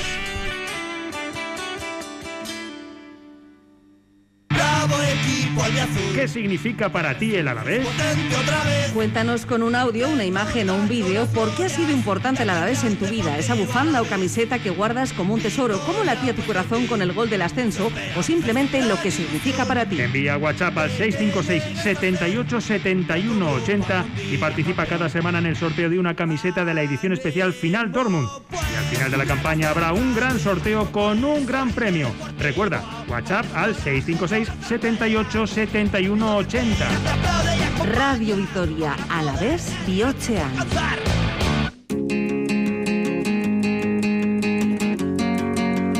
Radio Vitoria.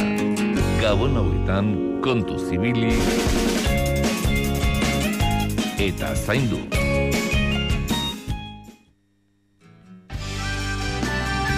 Juancho Martínez nos acerca los nombres del vino. Amigo vino, te alabo por ser capaz de juntar a todo el género humano. Y si hablábamos hace unos minutos eh, de un plato de, de gallina en escabeche, incluso de unos huevos fritos, a mí no se me ocurre mejor acompañante para cualquiera de esos dos platos que un buen vino de Rioja Alavesa. Vamos a volver allí para seguir descubriendo y ensalzando los vinos de tan calidad que hacen nuestros vecinos de la comarca más al sur del territorio. Juancho Martínez Egunón. Egunón, muy buenos días. ¿Cómo estáis celebrando estas atípicas navidades en Rioja Alavesa? Mm, pues eh, yo diría que de forma muy privada, ¿no? Nunca mejor dicho. Eh, con, eh, se ve que las familias, no sé lo que ha pasado, han reducido, ¿verdad? Bueno, sí sé lo que ha pasado eh, uh -huh. Yo, no sé, jamás hubiera pensado que iba a celebrar el Día de Nochebuena de forma tan íntima. Solo los cuatro de la unidad familiar. Y esto, claro, veo que ocurre en la casa de enfrente, en la de arriba y en la de abajo. Y es lo que tiene que ser. Y es lo que tiene que ser. Pero Bueno. eso sí, eso sí, el Día de Nochebuena probamos el vino de este año. Eso es fundamental. ¿Qué bodega vamos a visitar hoy, Juancho? Pues mira, hoy nos vamos a quedar en el Campillar, un rincón precioso que está dentro del término municipal de La Guardia, pero que tiene personalidad propia, el Campillar. Y tenemos al otro lado del telefónico por ahí a Ana Gómez de Segura. Ana, Eguno, muy buenos días. Eguno, buenos días a todos. El Campillar tiene personalidad propia, ¿verdad? Exactamente, sí. Una pedanía de La Guardia, que muy con- o sea, muy desconocida para mucha gente. Sí, la verdad. Mira, hablabas antes, eh, Aras, de, de cosas de echar en falta, ¿no? Que seguramente echamos en falta en estos días. Sí. Pues fíjate, yo me he acordado este año de una cosa que no es que podamos decir que sea una tradición, porque creo que llevábamos cuatro años haciéndolo. En el mes de diciembre eh, hay un paseo dentro de lo que se llama la Ruta del Vino y el Pescado, que es la Guardia eh, Ollón. Se hace la Guardia Ollón porque es cuesta abajo, así de claro, ¿eh? Y luego se vuelve en autobús. Y, pero siempre hay una parada intermedia, que es en el Campillar, en Bodegas Gómez Segura, donde, entre otras cosas, pues nos mostraban el Belén. Yo creo que por esa cuestión de no tener este año esa ruta, ¿verdad?, del vino y el pescado, me parece, Ana, que este año no lo habéis montado. No, pues este año decidimos al final que no, que al final pues eso se aglomeraba mucha gente y para evitar por el tema de la pandemia, tema de contagios y demás, pues decidimos que no, que iba a haber muchas más navidades y poderlo poner otros años y este año estar tranquilitos sin hacer nada. Nos dio mucha pena, la verdad fue una tradición, yo, bueno, desde que pequeñita, ya sabes que nos lo inculcó nuestra madre, nos dio mucha pena, pero bueno, decidimos que lo mejor este año era no, no montar nada. Oye, ¿cuál es la esencia de los vinos que elaboráis en vuestra bodega? Pues mira, eh, aquí siempre, bueno, eh, de los siete vinos que elaboramos, blancos, rosados, jóvenes y criados en barrica, todos ellos vienen de nuestros propios viñedos. El 100% además tenemos el viñedo en, en La Guardia. Es todo 100% Rioja Alavesa. Y bueno, y todo además producción integrada. Todas las técnicas que aplicamos en, en el campo, al viñedo, es todo eh, teniendo siempre el máximo respeto al, al medio ambiente. De forma que tú siempre eh, vas a obtener la mejor uva para luego poder obtener el mejor vino. Mi padre siempre me decía que el vino se hace en la cepa, y es verdad. Tú siempre tienes que partir de una uva muy sana, recolectada en el momento Sí. óptimo de maduración, y eso, y a partir de esa uva podremos tener siempre un buen vino. Si no, olvídate. Entonces la esencia yo creo que es el viñedo. Y Lo más por- importante de la bodega es el viñedo. Y por eso puede ocurrir que uno tenga que volver eh, dos veces al mismo viñedo porque va a coger una uva para un determinado vino y otra uva para otro determinado vino. Eso creo que, que también eh, os ocurre Sí. a menudo, ¿verdad? Sí, sí, exactamente. Nosotros ya en- aquí para el tema de ir seleccionando la uva para ver qué, qué, qué el tipo de vino vamos a destinar, en agosto septiembre empiezas ya muestreos de campo y ahí ya vas viendo pues distintos parámetros, acidez, color, cómo va el estado sanitario y ahí tú ya vas determinando, ya tienes tú en la cabeza, yo voy haciendo mis cálculos en la cabeza, qué va a ir para vino joven, qué va a ir para crianza, qué va a ir para reserva. Sí que es cierto que un año con otro, siempre los- el viñedo que siempre destaca por su calidad, un año con otro siempre son los mismos. Pero bueno, así no te puedes dormir y hay que visitar constantemente el viñedo, ir viendo cómo va la evolución, porque además al depender de la climatología, cada año es diferente, que es lo bonito de la bodega. Que aquí no son dos más dos, son cuatro, sino que dependiendo del cielo, luego vamos a tener luego una uva y un vino, claro. Así se van a diferenciar las cosechas. Hay además hay una cosa que me encanta cuando uno entra en la página web de Gómez Segura, es la primera imagen.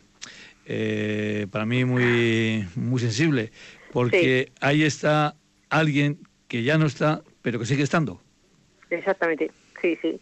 Mi padre, ¿no? Que es el que nos inculcó. Mi padre era un hombre de terruño. Le gustaba mucho el campo, la viña. Y al final eso nos lo inculcó a, nos lo inculcó a todos.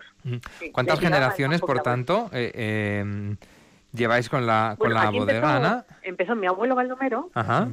luego siguió mi padre y ahora estamos nosotros. ¿Qué ocurre? Que mi padre y mi abuelo, ellos más, pues se producían, elaboraban, pero no se dedicaban más a la comercialización como hemos hecho nosotros. Nosotros empezamos ya desde la cepa hasta el cliente, estamos haciendo. Mientras que ellos hacían, producían, elaboraban, pero la comercialización era mínima. Sí. No, no, y además esto de la cepa del cliente, esto es cierto, porque eh, ahora se puedes ver por Vitoria eh, una furgoneta con un conductor. eh, si le paras, eh, le preguntas a ver si es Gómez de Segura, y es Gómez de Segura. Es el, es el hermano en este caso. Pero por cierto, hay una finca, o mejor dicho, que ahora hay un vino que se llama Finca Ratón. Sí, ¿Qué es sí, esto? Es el vino top de la bodega porque finca- le pusimos así de nombre Finca Ratón porque el paraje donde está la viña se llama así Finca Ratón. Y entonces le pusimos al vino el nombre del paraje. ¿Qué pasaba? Que tú cuando vendimiabas esta parcela y la metías en depósito con otras viñas, ¿qué pasa? Siempre destacaba. Y mirando por qué vimos que era esta finca, hice varias elaboraciones aparte, ella sola, y tanto en cata como en análisis destacaba, y entonces decidimos sacar este vino. Sale como reserva, está un año en barrica, Ajá. de roble francés, roble nuevo, y luego tenemos dos años en botella. Y sale al mercado el cuarto año. Ahora hemos sacado la, la cosecha del Fincarratón del 2016. Y la verdad es que es un vino que está gustando muchísimo. Y se comercializa con ese nombre. Sí, Fincarratón. Ujú. Sí, sí, porque el paraje, llamativo, pero se llama así, Fincarratón. Sí, es una, una viña del año 56 Oye, que heredamos del abuelo muy ¿Qué más variedades de vinos blancos, tintos y rosados tenéis? Mira. Al margen de este finca rantón, que entiendo que es muy especial. Sí, luego los demás van todos bajo Gómez de Segura, que es nuestro apellido. Y entonces tenemos, mira, un blanco de Viura y Malvasía, estas dos variedades, Ujú. que son históricas en Rioja. Viura es mayoritaria, pero Malvasía es una variedad minoritaria, ha habido poca en Rioja. ¿Qué pasa? Que al conservar los vinos viejos hemos conservado todas las variedades. Y entonces el blanco que hacemos de Viura y Malvasía, un blanco fresco, frutal, muy agradable para beber. Luego el rosado y el resto de tintos ya son todos de la uva tempranillo. Tempranillo. Nosotros tenemos todo tempranillo. Es sí. monovarietal, entonces, solo tempranillo. Sí, exactamente, todo, tem- todo tempranillo. Tanto el vino joven de maceración carbónica, luego hacemos el vendimia lesionada, que es un, jo- es un vino que está entre el joven y el crianza, con medio año de barrica. Luego ya tenemos el crianza y el reserva. Sí, ¿Y de autor es el finca ratón o hay Finca algún Ratón. otro más? No, no, como el vino Toby el, el niño mimado es el fincarratón. sí, sí, así es. Bueno, pues antes hablabas de esos huevos fritos con esa maceración carbónica es tan divino. Eh, y la, mm, eh, eh, la gallina escabechada, pues fíjate, con esa vendimia seleccionada que está a caballo, digamos, entre el joven y el crianza, propiamente dicho, pero que tiene ese toquecito de, de madera. Así que, eh, Arach, ya te he unido a los dos platos con los dos vinos. Sí, sí, desde luego. Buen maridaje. Oye, ¿cuáles son los más eh, comercializados, los más vendidos? Eh, eh, decíamos, en el top de vuestros vinos está Finca Ratón, pero luego en los más vendidos, los que más gustan. Bueno, a ver, eh, yo tengo que decir que a mí el que me abre las puertas a la comercialización es de maceración carbónica, el vino joven. Ujú. En mercados en los que, bueno, no a todo el mundo ni en todas las zonas gusta la maceración carbónica. Pero aquí, por ejemplo, en el norte sí que gusta y es el que abre las puertas. Tú entras con maceración carbónica y luego ya me abre las puertas al resto de los vinos. Ahora mismo es el, el maceración carbónica y el crianza. Sí que es cierto que cada vez se está viendo que hay un mayor consumo de vinos blancos. Ujú. De hecho, durante la pandemia no ha bajado el consumo, o sea, no ha bajado las ventas de vino blanco. Mira, hay una cosa, Arach, que eh, se le puede decir, por ejemplo, a un vino como de maceración carbónica, que es el que, como dicen, a que abre las puertas, es un vino fiable. Es todo el año fiable y eso eh, es complicado de hacer. Parece que, que, bueno, pues un vino de año, no, pero que todo el año ese vino de año eh, tenga unas garantías y que no tenga altibajos, eh, Ana, eso no es nada fácil tampoco. No, no, no, para nada. Que se mantenga con una frescura, porque sí que es cierto que antiguamente yo me acuerdo que esos vinos caían antes. Y ahora mismo las maceraciones carbónicas que se las que elaboramos hoy en día sí que mantienen sus cualidades perfectamente hasta, hasta diciembre. Bueno, nosotros, por ejemplo, ya el 2020 lo vamos a sacar ya esta semana, ya lo tengo preparado y embotellado y todo para sacar esta semana. Pero vamos, que después ver vamos, el tú lo- 19 y está perfecto. Ana, lo tienes preparado como la vacuna. Ya está ahí la vacuna. Exactamente. Eh, pues mira he puesto el, bueno, el, los, toda la, la publicidad que he hecho ahora mismo para sacar el 2020 llegó a lo mejor del 2020. Maceración carbónica, Gómez Segura. Así lo he hecho. Pues llegó lo mejor que voy a sacar este año. Sea, con ganas ya, ¿no? De, de sacarlo. Después de tanta tristeza y tan tristes que estamos todos, pues mira, vamos a brindar con vino bueno. Eso es. ¿Dónde podemos encontrar vuestros vinos? Ana. Bueno, pues eh, bueno, nuestras comercializaciones eh, van dirigidas País Vasco, Cornisa Cantábrica, donde más vendemos, y luego Madrid y Madrid y Barcelona, es donde por población. Luego ya bueno tienes zonas como Sevilla, Valencia, Alicante, pero sobre todo al norte, País Vasco y Cornisa Cantábrica, donde más vendemos. Y luego en exportación eh, estamos exportando a 11 países, donde más mandamos es a China. Ajá. ¿Es, es un complicado mercado eh, llegar ahí a esa exportación? Sí, la exportación es muy complicada. Hay que meter horas, ¿no? muchas horas, mucho dinero, sí, mucha constancia y sí, sí, sí. Es complicada la comercialización, sí. Pero gratificante. Sí, sí, sí, al final cuando lo consigues, sí, sí, sí. y luego que te eh, mantenerte ahí, pues sí, es cuesta, pero sí que es gratificante, sí. Sí, verdad.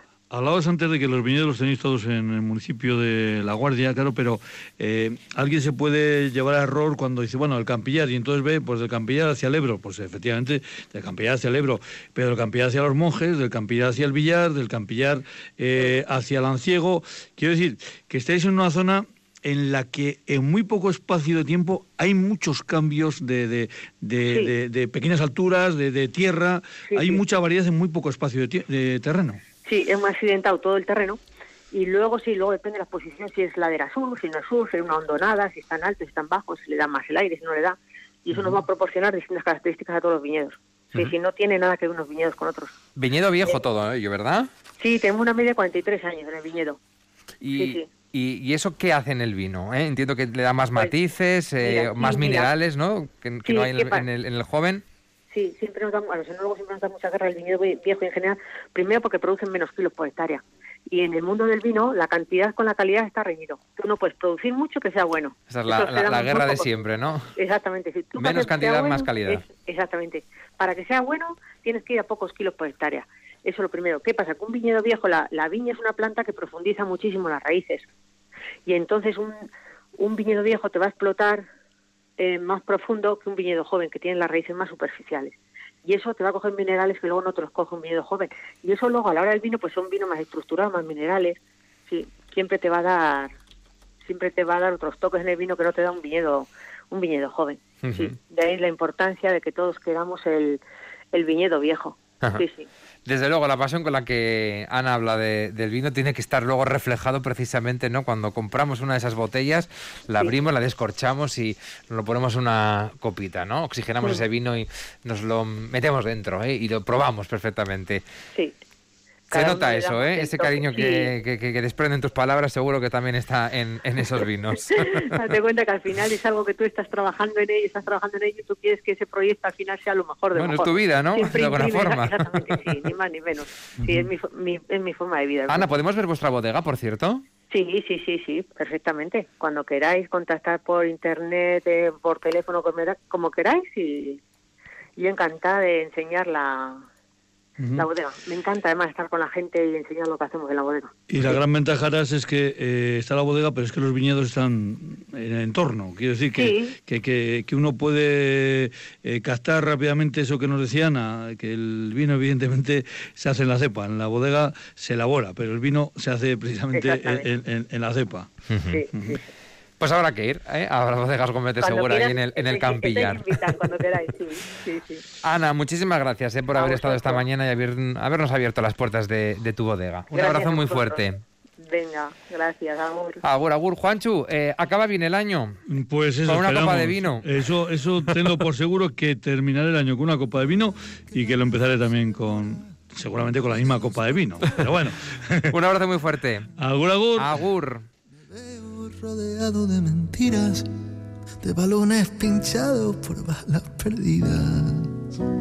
Ahora que Madrid es un desierto, sus balcones tienen menos que llorar. Mi casa se queja de oficina y me ha dicho la vecina que hoy volverá a bailar. Pon el contador a cero, que seré el primero en besar tu cicatriz. Una noche más o menos, ya sé del infierno de vivir sin ti. Volverán a vernos sonreír. Sabré que hay cura cuando estés aquí.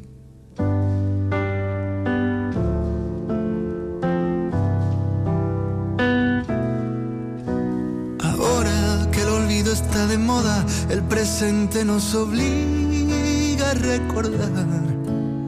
Intento borrarme los errores, como en la lista de calmantes que comprar. Ahora que detrás de cada mueca escondemos el temor de poder soñar. Amores desnudos de correas asoman por la verja de nuestra libertad.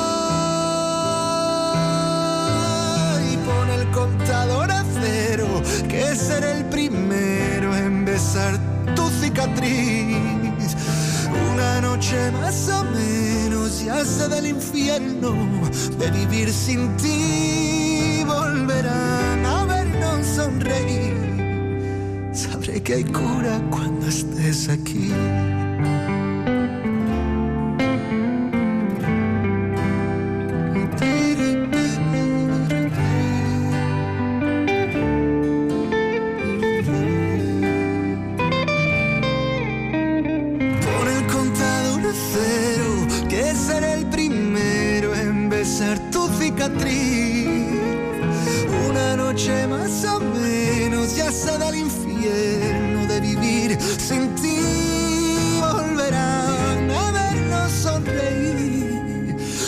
Que hay cura cuando estés aquí.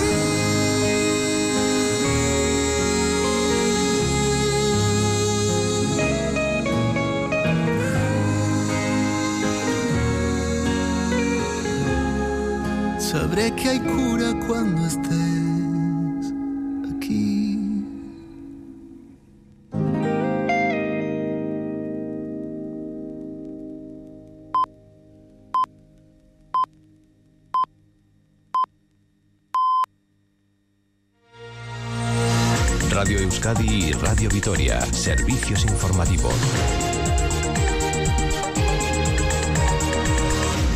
Son las 12 Guardión, Vitoria, Elorrio, Ondarribía e Iruña acaparan hoy la información. En cuatro residencias de estas localidades arranca la vacunación contra la COVID-19. Empezamos por Vitoria-Gasteiz. Las vacunas han llegado hace más de media hora. Carmele Uribe Salgo, adelante. Todavía no ha empezado la vacunación en esta residencia Juria de Vitoria-Gasteiz, aunque las vacunas han llegado hace algo más de una hora, sobre las 11 menos 10 de la mañana. Las han traído en una furgoneta de la distribuidora farmacéutica de Guipúzcoa, escoltada por la Ertzaintza. Los profesionales del centro han recibido las dosis y las han metido a la residencia. Aquí, en las inmediaciones del centro, gran expectación mediática, pero por lo demás, tranquilidad.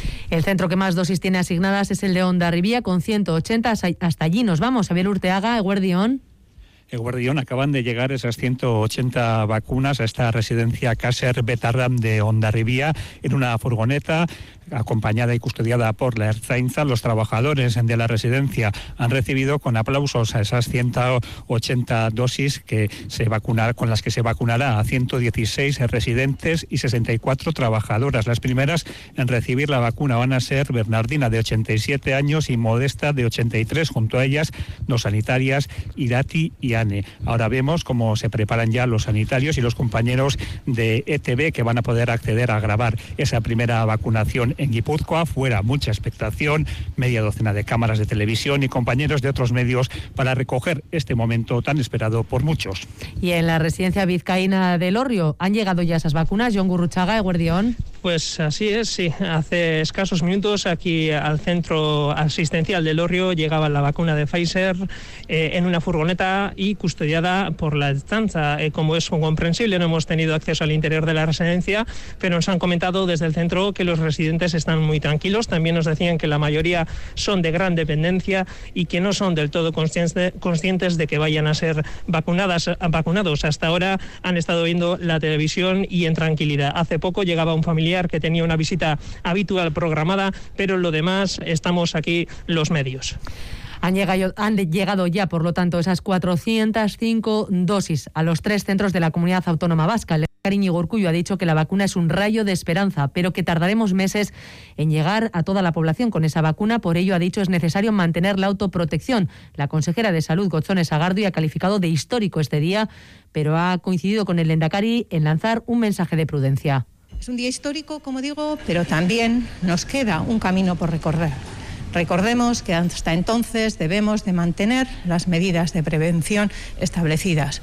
Navarra ha sido la más madrugadora a la hora de comenzar con la vacunación. Administra 150 dosis en el centro El Vergel de Pamplona. A esta hora está prevista la comparecencia de la presidenta María Chivite. Y seguimos en la comunidad foral porque la tasa de positividad ha bajado hoy con respecto a ayer. Se sitúa en el 5,6% con 72 nuevos positivos.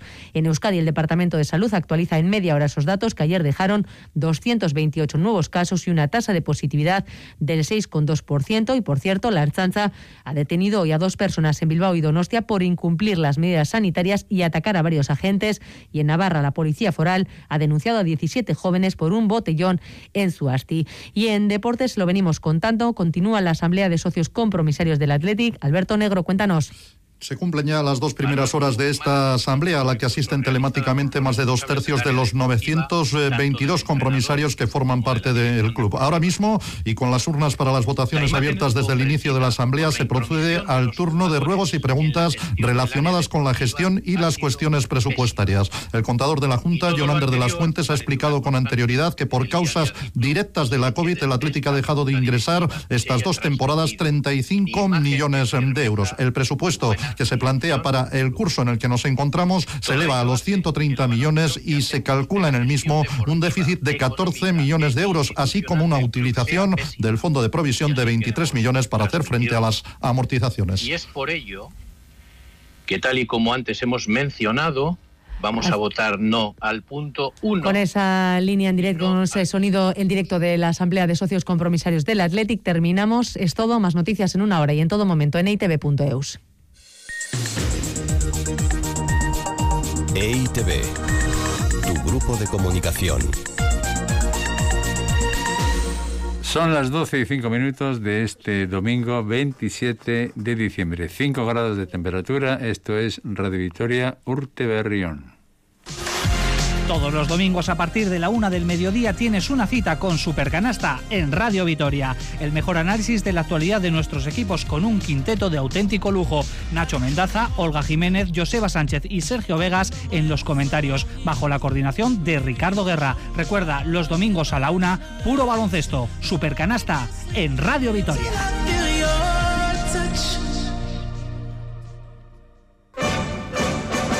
Tercera y última hora de Alguien te está escuchando. Cherra Diez Unzueta y Arach Goicoechea.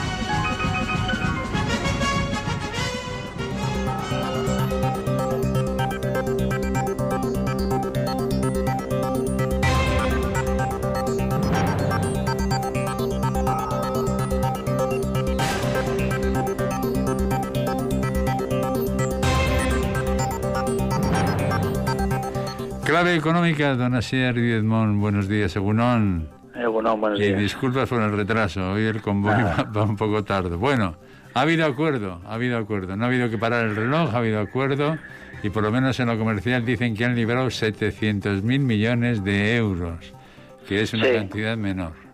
Sí, sí. Al final lo hemos comentado estas últimas semanas, ¿no? Que, que el acuerdo era necesario y que parecía que era poco realista pensar que Boris Johnson iba a llevar el pulso hasta el final y que iba a romper amarras definitivamente con, con la UE, eh, el Reino Unido, y al final, bueno, pues con suspense, con un movimiento de, de última hora, un ultimátum de última hora que todavía se prolongó una semana más, bueno, pues, pues se ha visto, se ha visto la luz y, y no es baladí que las empresas europeas y vascas eh, puedan exportar a partir de- del próximo año al Reino Unido sin aranceles, con un, con un tratado de libre comercio que, que, que no supone esa presión a la hora de, de hacer las, las operaciones.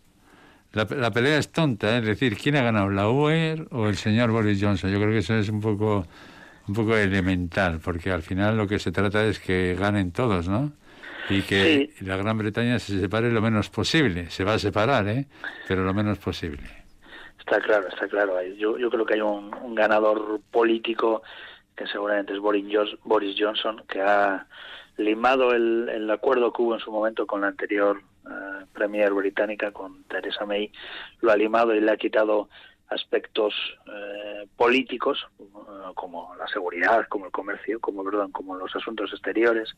Eh, bueno, eso lo, lo ha conseguido quitar, pero en el plano económico salen ganando las dos partes y me atrevería a decir que incluso sale ganando más las empresas del Reino Unido que habían mostrado en las últimas semanas y en los últimos meses su, su deseo de que se alcanzara un acuerdo porque bueno no hay que olvidar que, que estamos hablando de comercio entre el Reino Unido y la Unión Europea.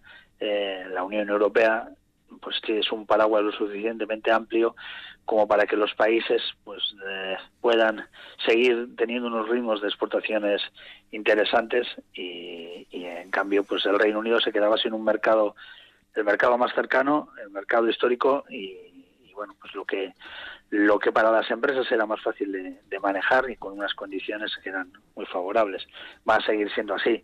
Para las empresas vascas por concretar por, por bajarlo a, a nuestro a nuestro terreno eh, bueno pues eh, iban a tener el, el, el, obstáculo de tener que exportar como exportan a, a Estados Unidos pagando aranceles en un tratado de libre comercio. Pero bueno eh, en ese en este momento Estados Unidos en, desde o en el acumulado hasta octubre es la tercera el tercer mercado de, las exportaciones vascas ha adelantado este año al Reino Unido, seguramente por esa incertidumbre que ha habido en los últimos meses.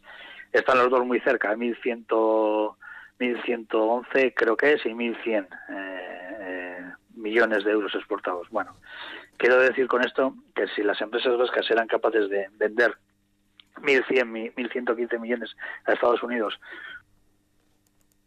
eh, aranceles con algunas penalizaciones, pues también lo iban a poder hacer a, al Reino Unido que está más cerca y ahora eh, el, el, panorama es, es, evidentemente más favorable de esta forma. Bueno, vamos a cambiar de asunto. El otro día te pedía que me preparases, para los oyentes evidentemente, un análisis del empleo y del paro en este territorio a la vez. ¿Cómo ves tú la situación?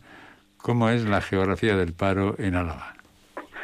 Bueno, pues el, el mercado laboral a la vez está muy uh, muy marcado por, por la industrialización y, y por la por la, por la presencia de, de grandes multinacionales, ¿no? Con todos tenemos en mente Mercedes, pero también está Michelin, con, con toda esa atracción que genera, también está Arnova, bueno, que en estos momentos está en un momento eh, negociando eh, despidos. Bueno, ahí, ahí hay un uh, ecosistema industrial que tira del mercado laboral eh, a la vez y que en cierta forma eh, en, en, épocas de que, el, que, la economía va bien es un premio uh -huh. pero en estos momentos pues ha sido un poco un castigo en, en cuanto a que el ritmo de recuperación del empleo perdido eh, y la reducción de la lista del paro en los últimos meses está siendo algo más lenta en Álava porque todavía no han a, arrancado a tope no esas grandes empresas y eh, las, las los, los proveedores que, que, que mueven en, locales y, mm. y, más allá no bueno entonces eh, podemos decir que se ha recuperado casi casi casi la mitad del paro que se, que se había generado, o sea, se ha recortado. El, el momento más crítico en el paro en, en Álava fue agosto, con 25.100 parados. En estos momentos tenemos 21.970, pero en febrero, vamos a marcarlo como referencia previa al, al, al COVID, pues había 19.400 casi eh, parados solo, ¿no? Bueno, pues ha habido, ahora mismo hay 2.600 más que en aquellas épocas de febrero, pero sí que es cierto que se ha reducido bastante, ¿no? El, el, el peso de, del paro en la, en la provincia que, que llegó a, a rondar los 5.800, eh, perdón, los 25.000 mm. parados, ¿no? Bueno, eh, y en cuanto a la afiliación a la seguridad social, eh, pues otro tanto, estamos ahora mismo en 156.516 afiliados. El tope de este año fue también febrero con 160.000, pero se ha llegado a bajar a 152.000. Bueno, en cierta forma se va recuperando, se va recuperando el terreno perdido. Este año desde luego no se va a recuperar todo y posiblemente el próximo año pues el ritmo tampoco será todo lo alegre que debería ser porque ya estamos viendo que esas eh, Mercedes está anunciando pues que, posiblemente no va a renovar gran parte de sus eventuales bueno no los ha renovado pero no los va a recuperar el próximo año gran parte del próximo año. Bueno está ajustando su producción. Arnova está en, en medio de un proceso de de ajuste de plantilla. También ocurre lo mismo con con, con, las compañías de tubos, con Tubacés y con Tubos Reunidos, que se están moviendo con ERTES o, con, o también con, con ERES de despido. Y, y esa es la, la clave a seguir, esa es la clave a seguir, cómo evoluciona la recuperación, que todo está pendiente de esa, de esa gran noticia ¿no? que, que, que tenemos hoy, ¿no? que es que se ha iniciado la vacunación en, en Euskadi. Esa es la, la clave principal que puede despejar dudas y avanza como, como se está pronosticando y a finales del primer trimestre ya hay un gran volumen de vacunación y, y en los siguiente, en el siguiente trimestre pues pues se prosigue pues posiblemente en el a mediados de junio estemos hablando de, de un movimiento económico más normalizado si se puede claro si si se puede hablar de eso y si no cambia todo de arriba abajo Bueno, esperemos al tiempo. Lo primero, desearte feliz año nuevo, que la semana que viene te esperamos aquí para que nos hagas un resumen de lo que ha sido el año en el campo económico. ¿Te parece? va a ser un poco triste pero me parece muy bien Pues hay que hacerlo. Nosotros Muy tenemos que contar lo que pasa, no lo que nos gusta Eso que es. pase. Un abrazo grande. Urte berria. Es que ricasco. Ahora publicidad y continuamos.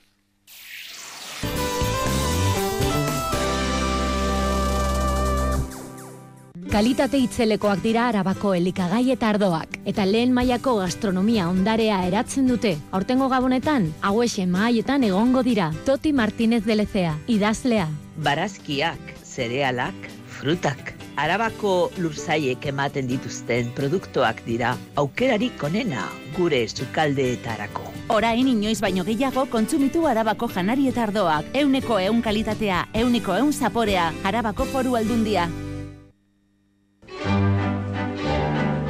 Desde Ascudean, Asociación de Familias Cuidadoras y Personas Dependientes, agradecemos a todas las personas que durante este año han cuidado de algún familiar en situación de dependencia. En Ascudean queremos ayudarte.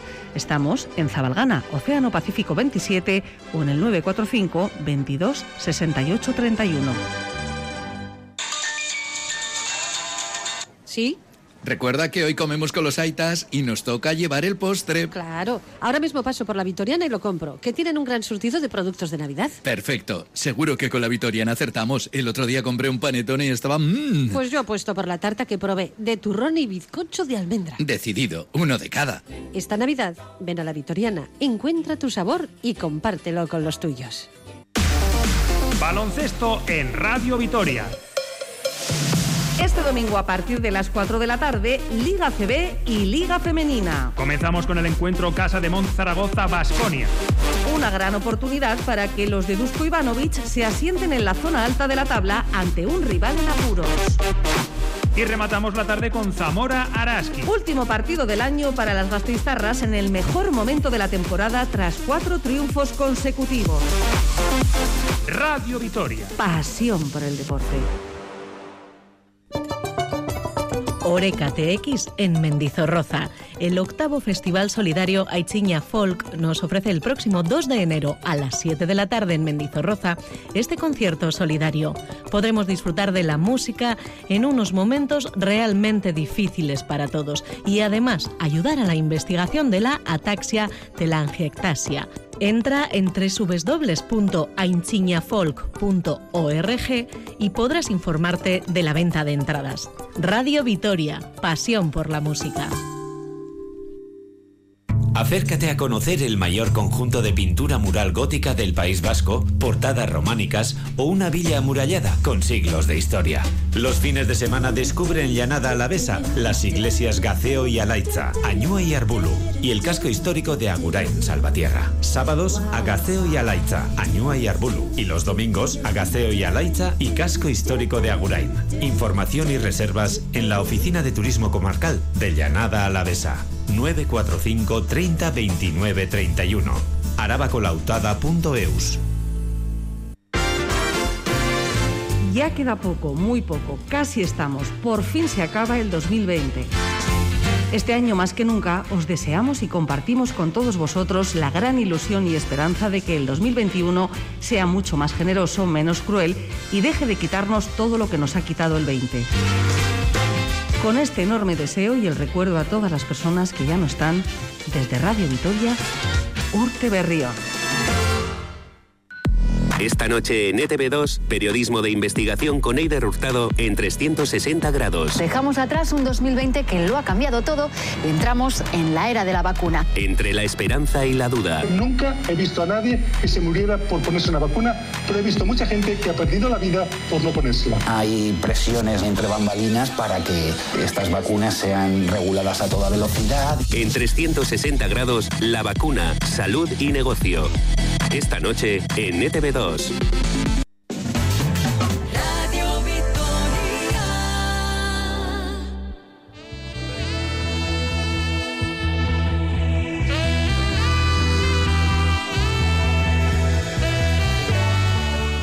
Viaje a Ítaca.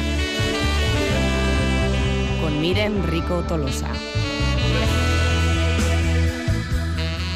El filósofo Thomas Carlyle reflexionó una vez y dijo que los libros son amigos que nunca decepcionan. Y eso es al menos lo que me ocurre a mí o, lo que me ha ocurrido a mí eh, cuando he leído prácticamente todos los libros del autor del que hoy vamos a hablar en los próximos minutos. Antes de descubrirlo voy a saludar a Miren Enrico Tolosa. ¿Qué tal, Egunon? Egunon.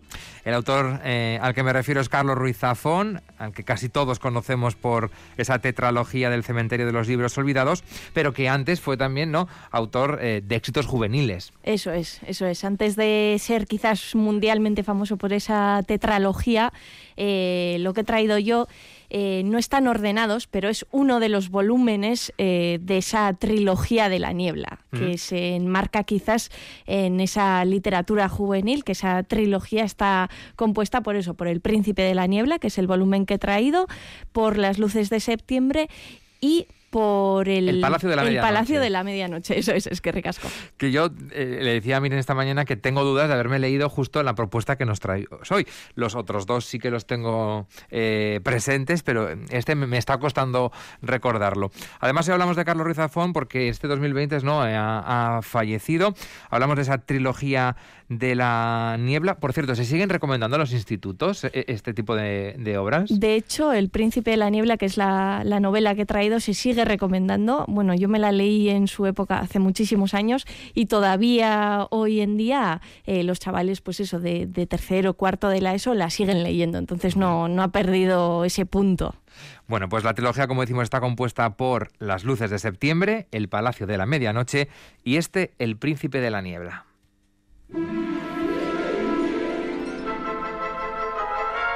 Habrían de pasar muchos años antes de que Max olvidara el verano en que descubrió, casi por casualidad, la magia.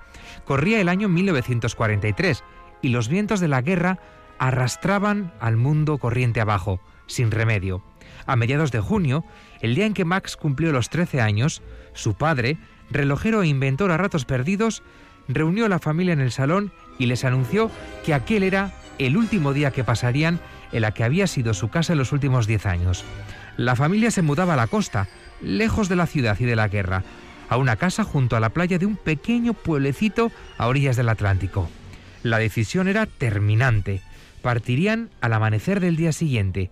Hasta entonces debían empacar todas sus posesiones y prepararse para el largo viaje hasta su nuevo hogar. Reconozcamos que no es lo mismo escucharlo en mi voz que en la de Marichu Díez, ¿eh? pero bueno, ahí está la historia de ese primer capítulo de, de El Príncipe de la Niebla. Eh, no sé si la trilogía son temas distintos, tienen conexión entre ellos, cada libro tiene su propia trama. Cada, cada libro tiene su propia trama, es decir, podemos leerlos independientemente unos de los otros y no, no pasa nada, no vamos a perdernos nada solo por leer uno o leyendo los tres, es decir, son totalmente independientes. Y en este caso, en El Príncipe de la Niebla, que yo creo que es de los tres quizás el, el más conocido, eh, se nos narra la historia como bien has, relatado, de un, bueno, el protagonista es un adolescente que junto con su familia se va a mudar a un nuevo hogar, a una casona que, que ya por la pinta que tiene y en la portada precisamente aparece esa, esa casa, eh, ya nos da ese, ese aura de, de, magia y de misterio de una casa mmm, pues encantada o que tiene algún misterio dentro de ella porque la familia anterior que, que vivía en esa casa, bueno, eh, le ocurrió una tragedia a esa familia y el niño, que es de la misma edad precisamente que el protagonista, murió ahogado en esa casa. Entonces hay como una especie de misterio de por qué murió ahogado, qué es lo que le pasó y aparece precisamente el personaje más importante que es el que da título a la obra, que es el príncipe de la niebla, que es una especie de diablo con el que puedes hacer eh, un trato, es decir, te concede un deseo a cambio de algo igualmente eh, valioso. ¿Cómo son los personajes que nos presenta Zafón en esta novela? Ya has hablado de ese personaje, ¿no? Ese eh, príncipe eh, de la niebla. Y luego está Max, ¿no? Creo que es otro de Eso los es. protagonistas. ¿Cómo Max son? sería el protagonista. Eh, son personajes yo creo que muy muy adecuados para los lectores juveniles porque se pueden identificar mucho con esos personajes. Eh, tenemos yo creo que los personajes arquetípicos, es decir, el protagonista que, que casi casi no hace nada mal, que intenta siempre ir por el, por el buen camino. Luego tenemos el personaje misterioso que tiene una faceta oscura que es el príncipe de la niebla. Y luego tenemos un personaje entre medias que sería Jacob, que es el, el chaval que murió ahogado en, en esa casa y que va a hacer como de intermediario entre Max y el príncipe de la niebla. Entonces yo diría que son personajes muy, muy típicos, muy definidos y con los que al lector se le va a hacer mucho más sencilla la lectura. Es un libro, por tanto, fácil de leer. eh, ¿Qué lenguaje tiene? ¿Cómo es ese vocabulario? Pues yo creo que en el caso de Carlos Ruiz Zafón, quizás en sus novelas eh, más adultas sí que se ve un registro mucho más amplio, pero en las novelas juveniles eh, yo creo que lo adecua bastante. Es un registro muy, muy sencillo, se lee muy rápido, hay muchísimo diálogo también y no es nada difícil de leer y siempre tiene ese hilo conductor del misterio de qué es lo que está pasando, por qué ese niño murió, quién es en realidad el príncipe de la niebla y qué va a pasar con esa casa medio embrujada en la que vive. Hay viajes en el tiempo, quiero decir, va hacia el pasado para conocer lo que ocurrió. Sí que hay una especie de viajes en el tiempo en cuanto a por qué eh, Jacob eh, acaba muriendo ahogado. eh, en la historia de conocer más a fondo la personalidad del príncipe de la niebla sí que hay una especie de, de flashback, pero bueno, eh, no es difícil de, de seguir y no hay muchos cambios de, de narrador ni muchos cambios de temporales. Lo que sí hay es un pueblo extraño, una casa con un oscuro pasado y un bosque secreto. Sí, eso es. Y todos estos elementos no hacen que el libro sea muy atractivo. Sí, al final son también los, los elementos típicos de las novelas de misterio o de intriga, que al final siempre una casa antigua o, o un bosque encantado o personajes muy extraños, porque los personajes secundarios eh, del pueblo en el que está esa casa son totalmente extraños y, y nos meten en ese aura de qué incómodo está siendo todo esto y qué, qué es lo que está pasando. Me apetece saber por qué esta gente está extraña, por qué esta casa está embrujada. Eh, y yo creo que con esos, eh, esa mezcla eh, consigue al final la receta perfecta para mantenerte enganchado. Porque tenemos que animar a los más jóvenes a que se acerquen a esta obra. Porque, bueno, precisamente para hacer un pequeño homenaje a Carlos Ruiz Zafón, que como hemos dicho antes eh, ha fallecido recientemente, porque es uno de los autores españoles yo creo que más importantes de esta última eh, época y porque yo creo que escribe novelas que son tan fáciles de leer y que tienen ese elemento de, que no las puedes dejar de leer que yo creo que pueden ser muy, muy adecuadas para el público juvenil. De hecho, no sé si alguien no es muy lector, eh, este es un buen libro para, para acercarse a la literatura. Sí. Muchas veces a los jóvenes les cuesta acercarse a la literatura porque no encuentran propuestas interesantes ¿no? que les haga engancharse, ¿no? como se enganchan en una serie. Este puede ser un buen ejemplo. Este puede ser un, un grandísimo ejemplo. Yo creo que, Carlos Ruiz Zafón, quizás también eh, muchos profesores eh, de lengua o literatura lo han elegido precisamente por eso, porque muchos chavales eh, no están acostumbrados a leer o en esa época no tienen esa fase de, de lectura y escogen precisamente este libro y libros parecidos a este para intentar enganchar a los chavales antes de quizás meterles un Quijote o una casa de, de Bernarda Alba, por ejemplo, sin desmerecer para nada esos dos títulos. ¿eh? ¿Qué precio tiene y en qué editorial encontramos este libro? Pues lo podemos encontrar en la editorial Alfaguara y ahora que, que han hecho un montón de reediciones de todo el catálogo de Carlos Ruiz Zafón, se puede encontrar incluso por el precio de 8,50. Ujú. El El príncipe de la niebla es la recomendación de Miguel Enrico Tolosa para hoy, pero en cualquier caso eh, hay que bucear ¿no? en, toda, eh, en toda la obra de Carlos Ruiz Zafón, tanto la de juvenil como la de más adultos, porque merece la pena, ¿no? merece mucho la pena eh, las historias que cuenta y cómo ha sabido, ¿no? con un lenguaje sencillo, pues atrapar al lector ahí en, en la historia y que no dejemos el libro hasta que no llegamos a la última página. Miren, es que ricasco acaba bien el año y nos vemos el próximo. Un abrazo muy fuerte. Berrin, agur. 12 y 28 cerramos las tapas de este libro y entramos en una sala de cine.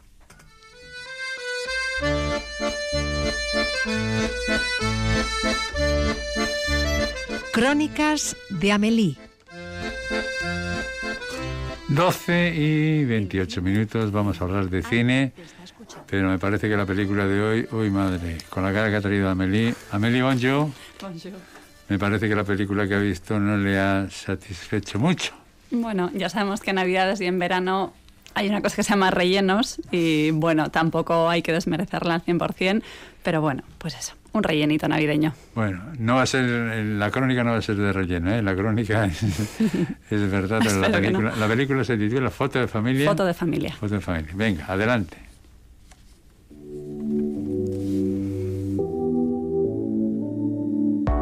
N'existe pas son contraire, qui lui semble facile à trouver. Le bonheur n'existe que pour plaire, je le veux. Aunque no me atrevería a decir a qué edad ocurre, en un determinado momento se produce un estancamiento, una especie de atasco de las voluntades que nos sitúa en un callejón sin mapa ni cobertura. En la búsqueda del porqué y antes de reconocernos en él, ignoramos su existencia para evitar enfrentarnos a ella. Así que seguimos adelante autoconvenciéndonos de que todo está bien, aunque sintamos que bajo nuestros pies la vida pasa como en una escalera mecánica en la que nos dejamos llevar. Y como ser sincero con uno mismo suele ser práctica esquiva, siempre funciona recurrir a quienes tienen concedido el derecho a darnos el alto para dejar de dar vueltas sobre nuestro propio eje y escupir de una vez por todas esas cosas que mal acostumbramos a enmudecer, dejando asomadas a la punta de la lengua. Essaye d'oublier que tu es seul. Vieux souvenirs comme la DSL. Et si tout le monde t'a délaissé, ça s'est passé après les sols. Hizo falta que el abuelo muriese para que Gabriel, Elsa y Mao volvieran a verse. Y fue suficiente un saludo cortés para entender el rol de cada cual. El espíritu libre, la razonadora organizadora y el eterno incomprendido. Cada cual optó por su camino y nadie se culpó por ello, pero tampoco estuvo cerca para acompañarse y rescatarse. Quizá así entendieron que debían ser las relaciones familiares, cordiales, superficiales y cuanto menos intervenidas, mejor. O al menos así lo vivieron desde pequeños cuando sus padres decidieron no solo separarse, sino separarles a ellos. Gabriel con su padre, Elsa y Mao con su madre. El reencuentro en el funeral no solo cambiará su rumbo, sino sus planes, porque ahora que la abuela se ha quedado sola, habrá que tomar una decisión. Los padres, por una vez desde hace nunca, están de acuerdo. Una residencia es la única opción viable. Para sus hijas, inconcebible, y por eso propondrán turnarse a la abuela por semanas. Mientras todos debaten sobre los inconvenientes logísticos de llevar a cabo esta decisión, ignorarán la que la abuela ha tomado con determinación, volver a San Julián para acabar sus días feliz donde feliz comenzaron.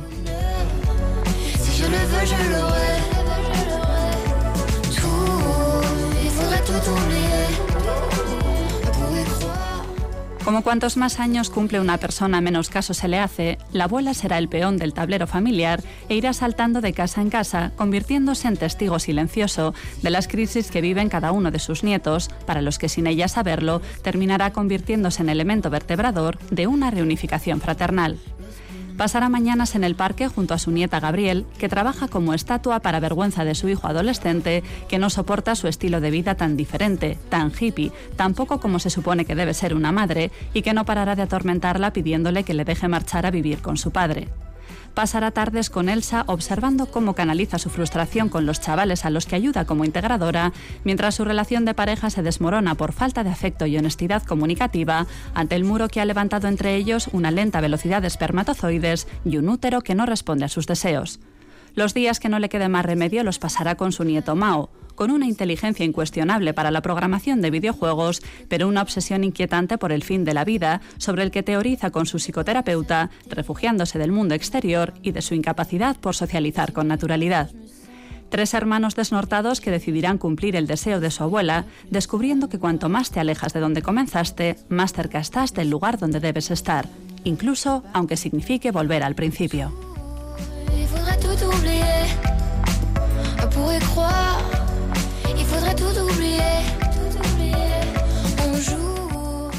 La cartelera también está sufriendo los efectos de la pandemia, entre ellos paliar la reticencia de las productoras cinematográficas a dar a conocer sus grandes estrenos de 2020, teniendo que tirar de óperas primas que en otro momento hubieran tenido dificultades para hacerse un hueco y de películas como la francesa Foto de Familia, estrenada en 2018, pero rescatada ahora que se la necesita. Una comedia nada reseñable, con buenas interpretaciones, bromas con buen encaje y otras que quedan colgando en ese limbo del humor no correspondido, con bastantes momentos entretenidos, pero bastantes más sin ligazón, como las relaciones entre los miembros de esta familia, que demostrarán, una vez más, la evidencia de la que ya nos informase el poeta Rainer María Rilke, que nuestra verdadera patria no es otra sino la infancia.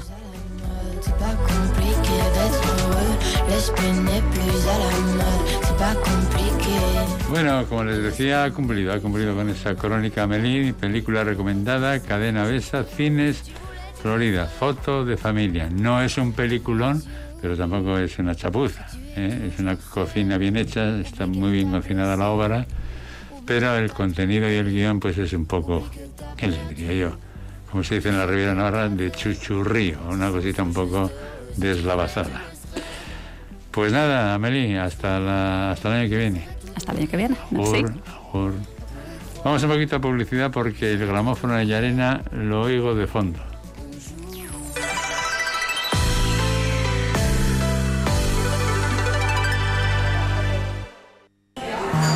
Osteguneko kainak leirerekin. Aurorirenean bazkaldu etxean bezala. Pintxo hoiek auzoan. Geure ostalaritzagatik. Zaindu gaitezen une horiek berriro bizi ditzagun. Eusko Jaurlaritzaren Turismo, Merkataritza eta Kontsumo Saila eta Euskadiko Foru Aldundiak, Udalak eta Ostalaritza Elkarteak. Desde Ascudean, Asociación de Familias Cuidadoras y Personas Dependientes, agradecemos a todas las personas que durante este año han cuidado de algún familiar en situación de dependencia. En Ascudean queremos ayudarte. Estamos en Zabalgana, Océano Pacífico 27 o en el 945 22 68 31. Emakume enpresaburua edo autonomoa zara? Orain, inoiz baino garrantzitsuagoa da zareak sortzea eta elkar babestea. Izan bazkide, ubibikoitza, ubibikoitza, ubibikoitza, puntu, somos mujeres y empresarias, puntu, org, telefonoa, zazpibibi, irubiru, bat lausei. Ya queda poco, muy poco, casi estamos. Por fin se acaba el 2020. Este año más que nunca os deseamos y compartimos con todos vosotros la gran ilusión y esperanza de que el 2021 sea mucho más generoso, menos cruel y deje de quitarnos todo lo que nos ha quitado el 20. Con este enorme deseo y el recuerdo a todas las personas que ya no están, desde Radio Vitoria, Urte Berrión.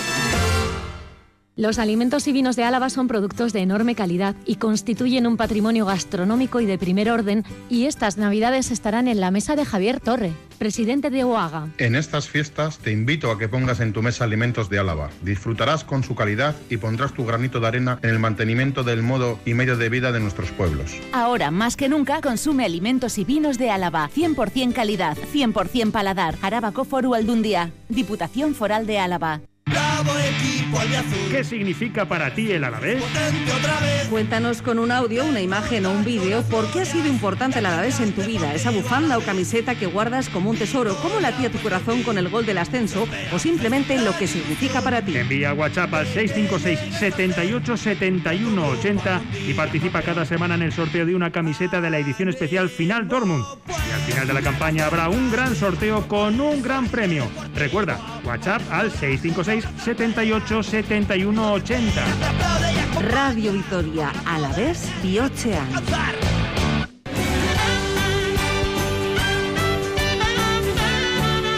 Radio Vitoria. Urte Berrión.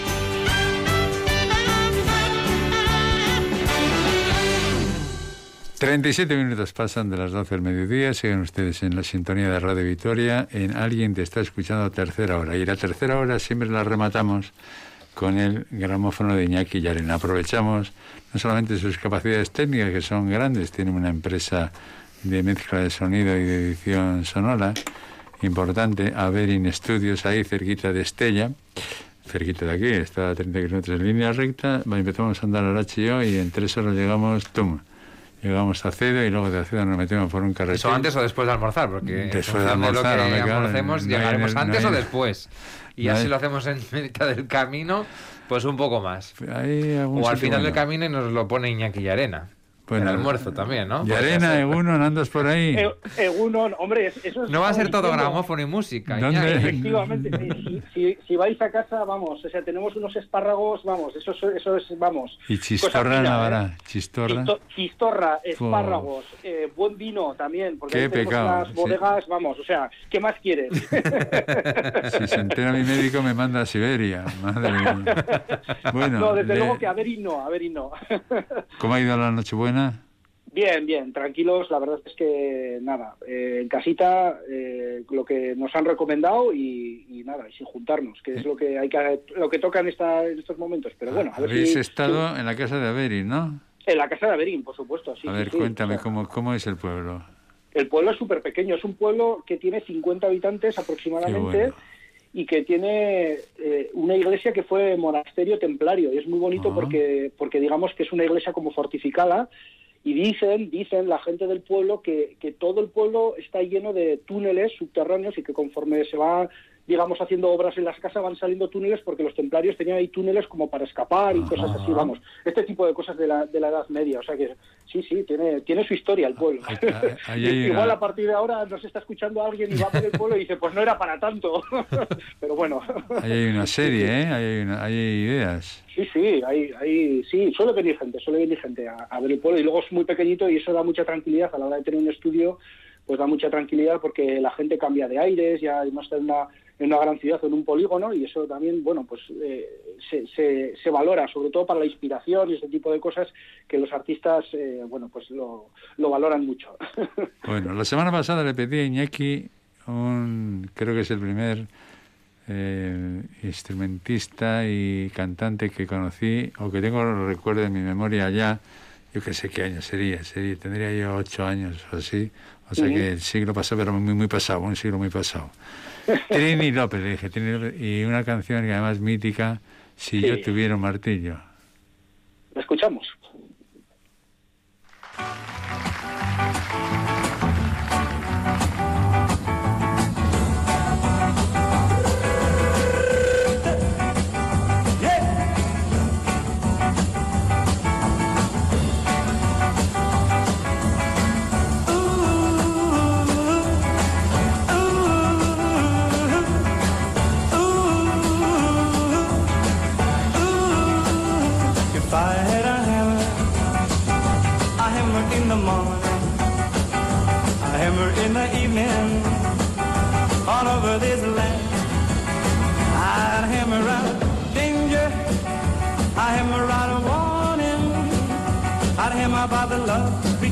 My brothers and my sisters, all, all over this land.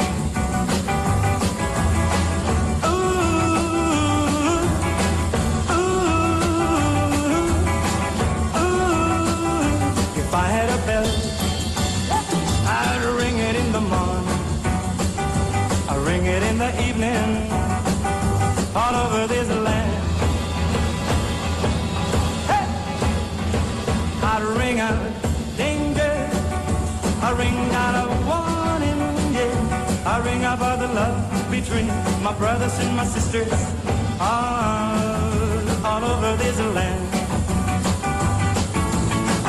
Ooh,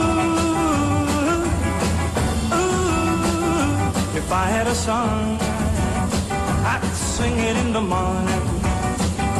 I sing it in the evening, all over this land. I'd sing out I sing about the love between my brothers and my sisters all, all over this land. Ooh, ooh. Now I've got a hammer and I've got a belt. Yeah, And I've got a song to sing all over this land. Yeah! It's a hammer up.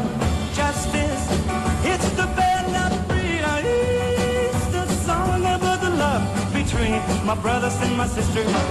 All, all over this land. Yeah, yeah, yeah, yeah. Yeah, yeah, yeah, yeah, yeah. Now I've got a hammer,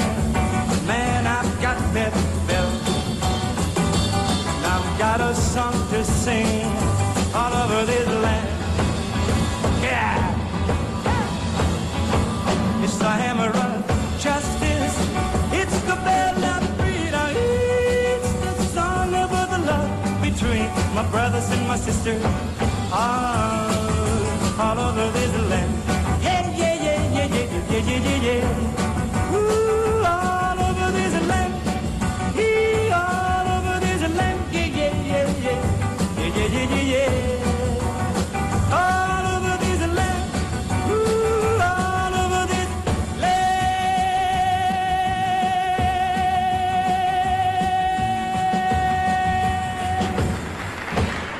Bueno, efectivamente, Iñaki, si yo tuviera un martillo, Temazo que además tiene dos anécdotas que os voy a contar porque hoy me han dicho que tengo un poquito más de tiempo. Sí, Entonces, como señor. siempre me andáis rascando, pues os voy a contar dos anécdotas que son muy curiosas de esta canción. La primera es que esta, la, versión de Trini López es la tercera versión que se conoce de esta canción. Antes de ella se había conocido la de Peter Paul and Mary, que también es muy conocida, aunque la más conocida es la de Trini López. Pero la primera versión que se hizo de esta canción es de, que compuso esta canción de Pete Seeger y se estrenó, atentos, en eh, el, eh, ¿cómo se llama? En la convención del Partido Comunista Americano. O sea, eh, que, que es algo como muy curioso, porque parece que como que en Estados Unidos son o de derechas o de más de derechas, ¿no? Pues, pues también había un partido comunista y, y en el Partido Comunista en el año 52, creo que fue, 51, se estrenó en la convención del Partido Comunista eh, estadounidense, se estrenó esta, esta canción. Hombre, luego- a, a la canción le falta la hoz, el martillo Sí, está claro. bien, Efectivamente, y luego... eh, porque los sires segun- pusieron una escoba. Efectivamente, eso es, eso es. Los sires le pusieron la escoba, efectivamente. Ya ahí lo del martillo aquí no sé si estaba muy visto en esa época. bueno, en, en los años 60 es cuando sale esta versión y esta versión se hace famosísima y es cuando eh, Trini López eh, se convierte en el superartista de éxito que, estuvo durante toda, durante toda esa década. Ahí se metió actor, ¿vale? Y él eh, participa como uno de los actores principales, uno de los 12 protagonistas de una película que se llama Los 12 del patíbulo, ¿vale? Bueno, pues eh, durante el éxito de esta de esta mm, de esta canción, eh, digamos que él estaba rodando la película de los 12 del patíbulo y entonces eh, su agente, como vio que el nombre de Trini López estaba subiendo, les pidió más dinero a los productores de la película para seguir rodando. Los productores de la película le dijeron que no, rompieron ahí, eh, digamos, los trastos y lo que pasa es que durante la primera mitad de la película son 12 del patíbulo y de repente a partir de la segunda mitad de la película solo son 11 porque. Trini López, Trini López había desaparecido. Esta es una anécdota muy curiosa. Es una película que además es famosísima porque estaba ahí eh, Telisa Balas, estaba Donald Sutherland, o sea, estaba gente muy, muy, muy Sí. potente. Bueno, pues eh, tuvieron que hacer eh, un apaño en la película para que a partir de la mitad, ya digo, de la película solo son 11. De repente, eh, creo que se llamaba Pedro no sé qué, eh, bueno, el, el- el personaje latino, digamos, de los 12 del patíbulo, de repente, ¡pum!, desaparece. Se fue de Bueno. vacaciones. Se fue de vacaciones. Bueno, vamos a- con la siguiente canción. eh, también es de esta época de- del éxito, digamos, de Trini López. Él aprovecha ahí ese momento y tiene otra canción que también es muy, muy exitosa que se llama Lemon Tree. Vamos a escucharla. When I was just a lad of ten, my father said to me, Come here and take a lesson from the lovely lemon tree. Don't put your faith in love, my boy, my father said to me. I fear you'll find that love is like the lovely lemon tree. Lemon tree, very pretty, and the lemon flowery sweet. But the fruit oh, of the poor lemon is impossible to eat. Lemon tree, very pretty, and the lemon flowery sweet, but the fruit oh, of the poor lemon is impossible to eat. Beneath the lemon tree one day, my love and I did lie. A girl so sweet that when she smiled, the stars rose in the sky. We passed the summer lost in love beneath the lemon tree. The music of her laughter hid my father's words from me. Lemon tree, very pretty, and the lemon flowery sweet.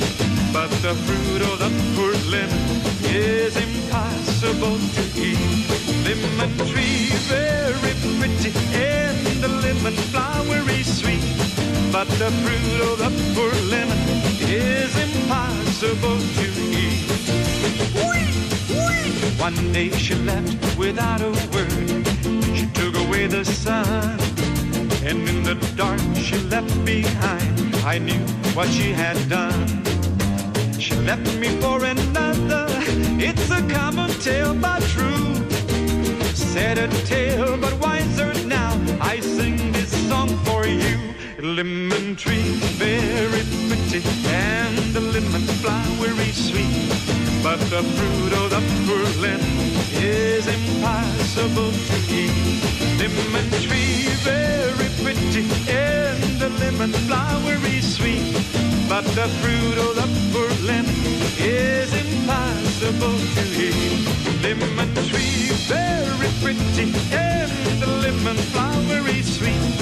But the fruit of the poor lemon is impossible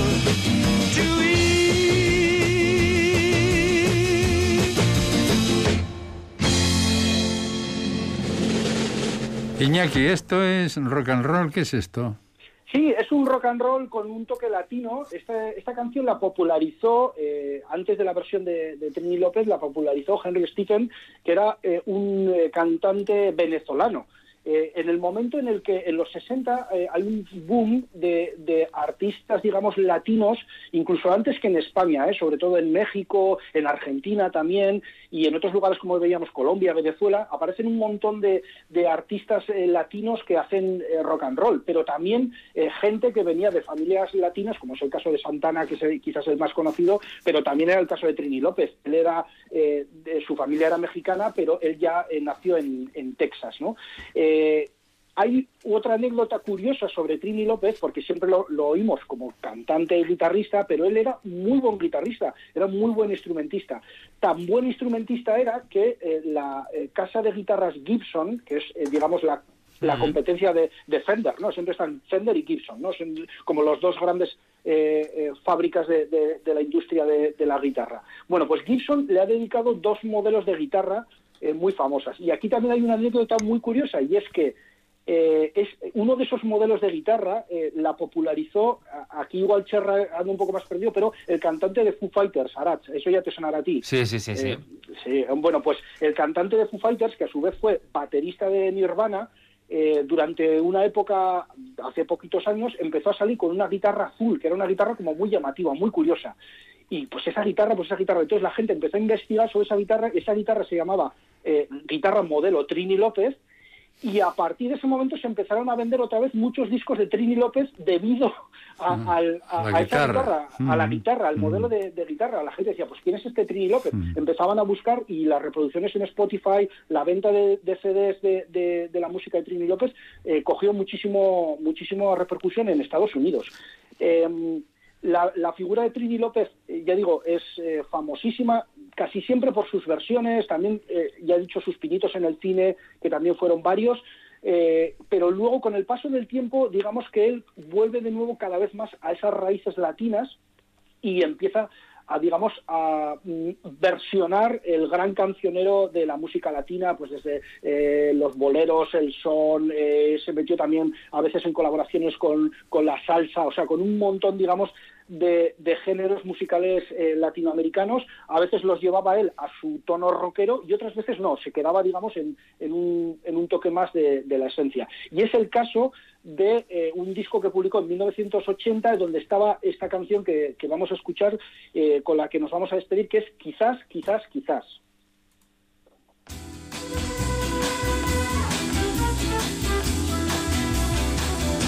Siempre que te pregunto que cuando comí dónde, tú siempre me respondes, quizás, quizás, quizás. Y así pasan los días y yo desesperado y tú, tú contestando, quizás, quizás, quizás. Estás perdiendo el tiempo pensando, por lo que tú más quieras. ¿Hasta cuándo? ¿Hasta cuándo? Así pasan los días y yo desesperado y tú, tú contestando, quizás, quizás, quizás.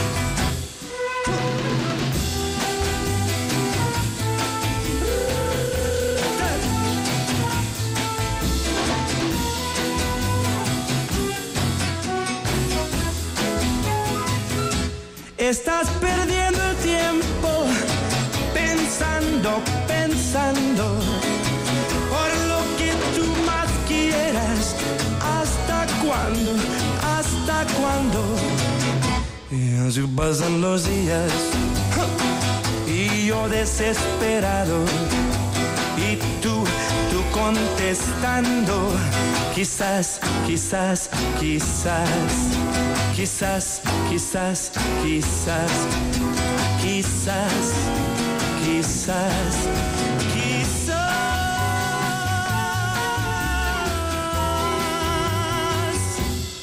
Bueno, Iñaki.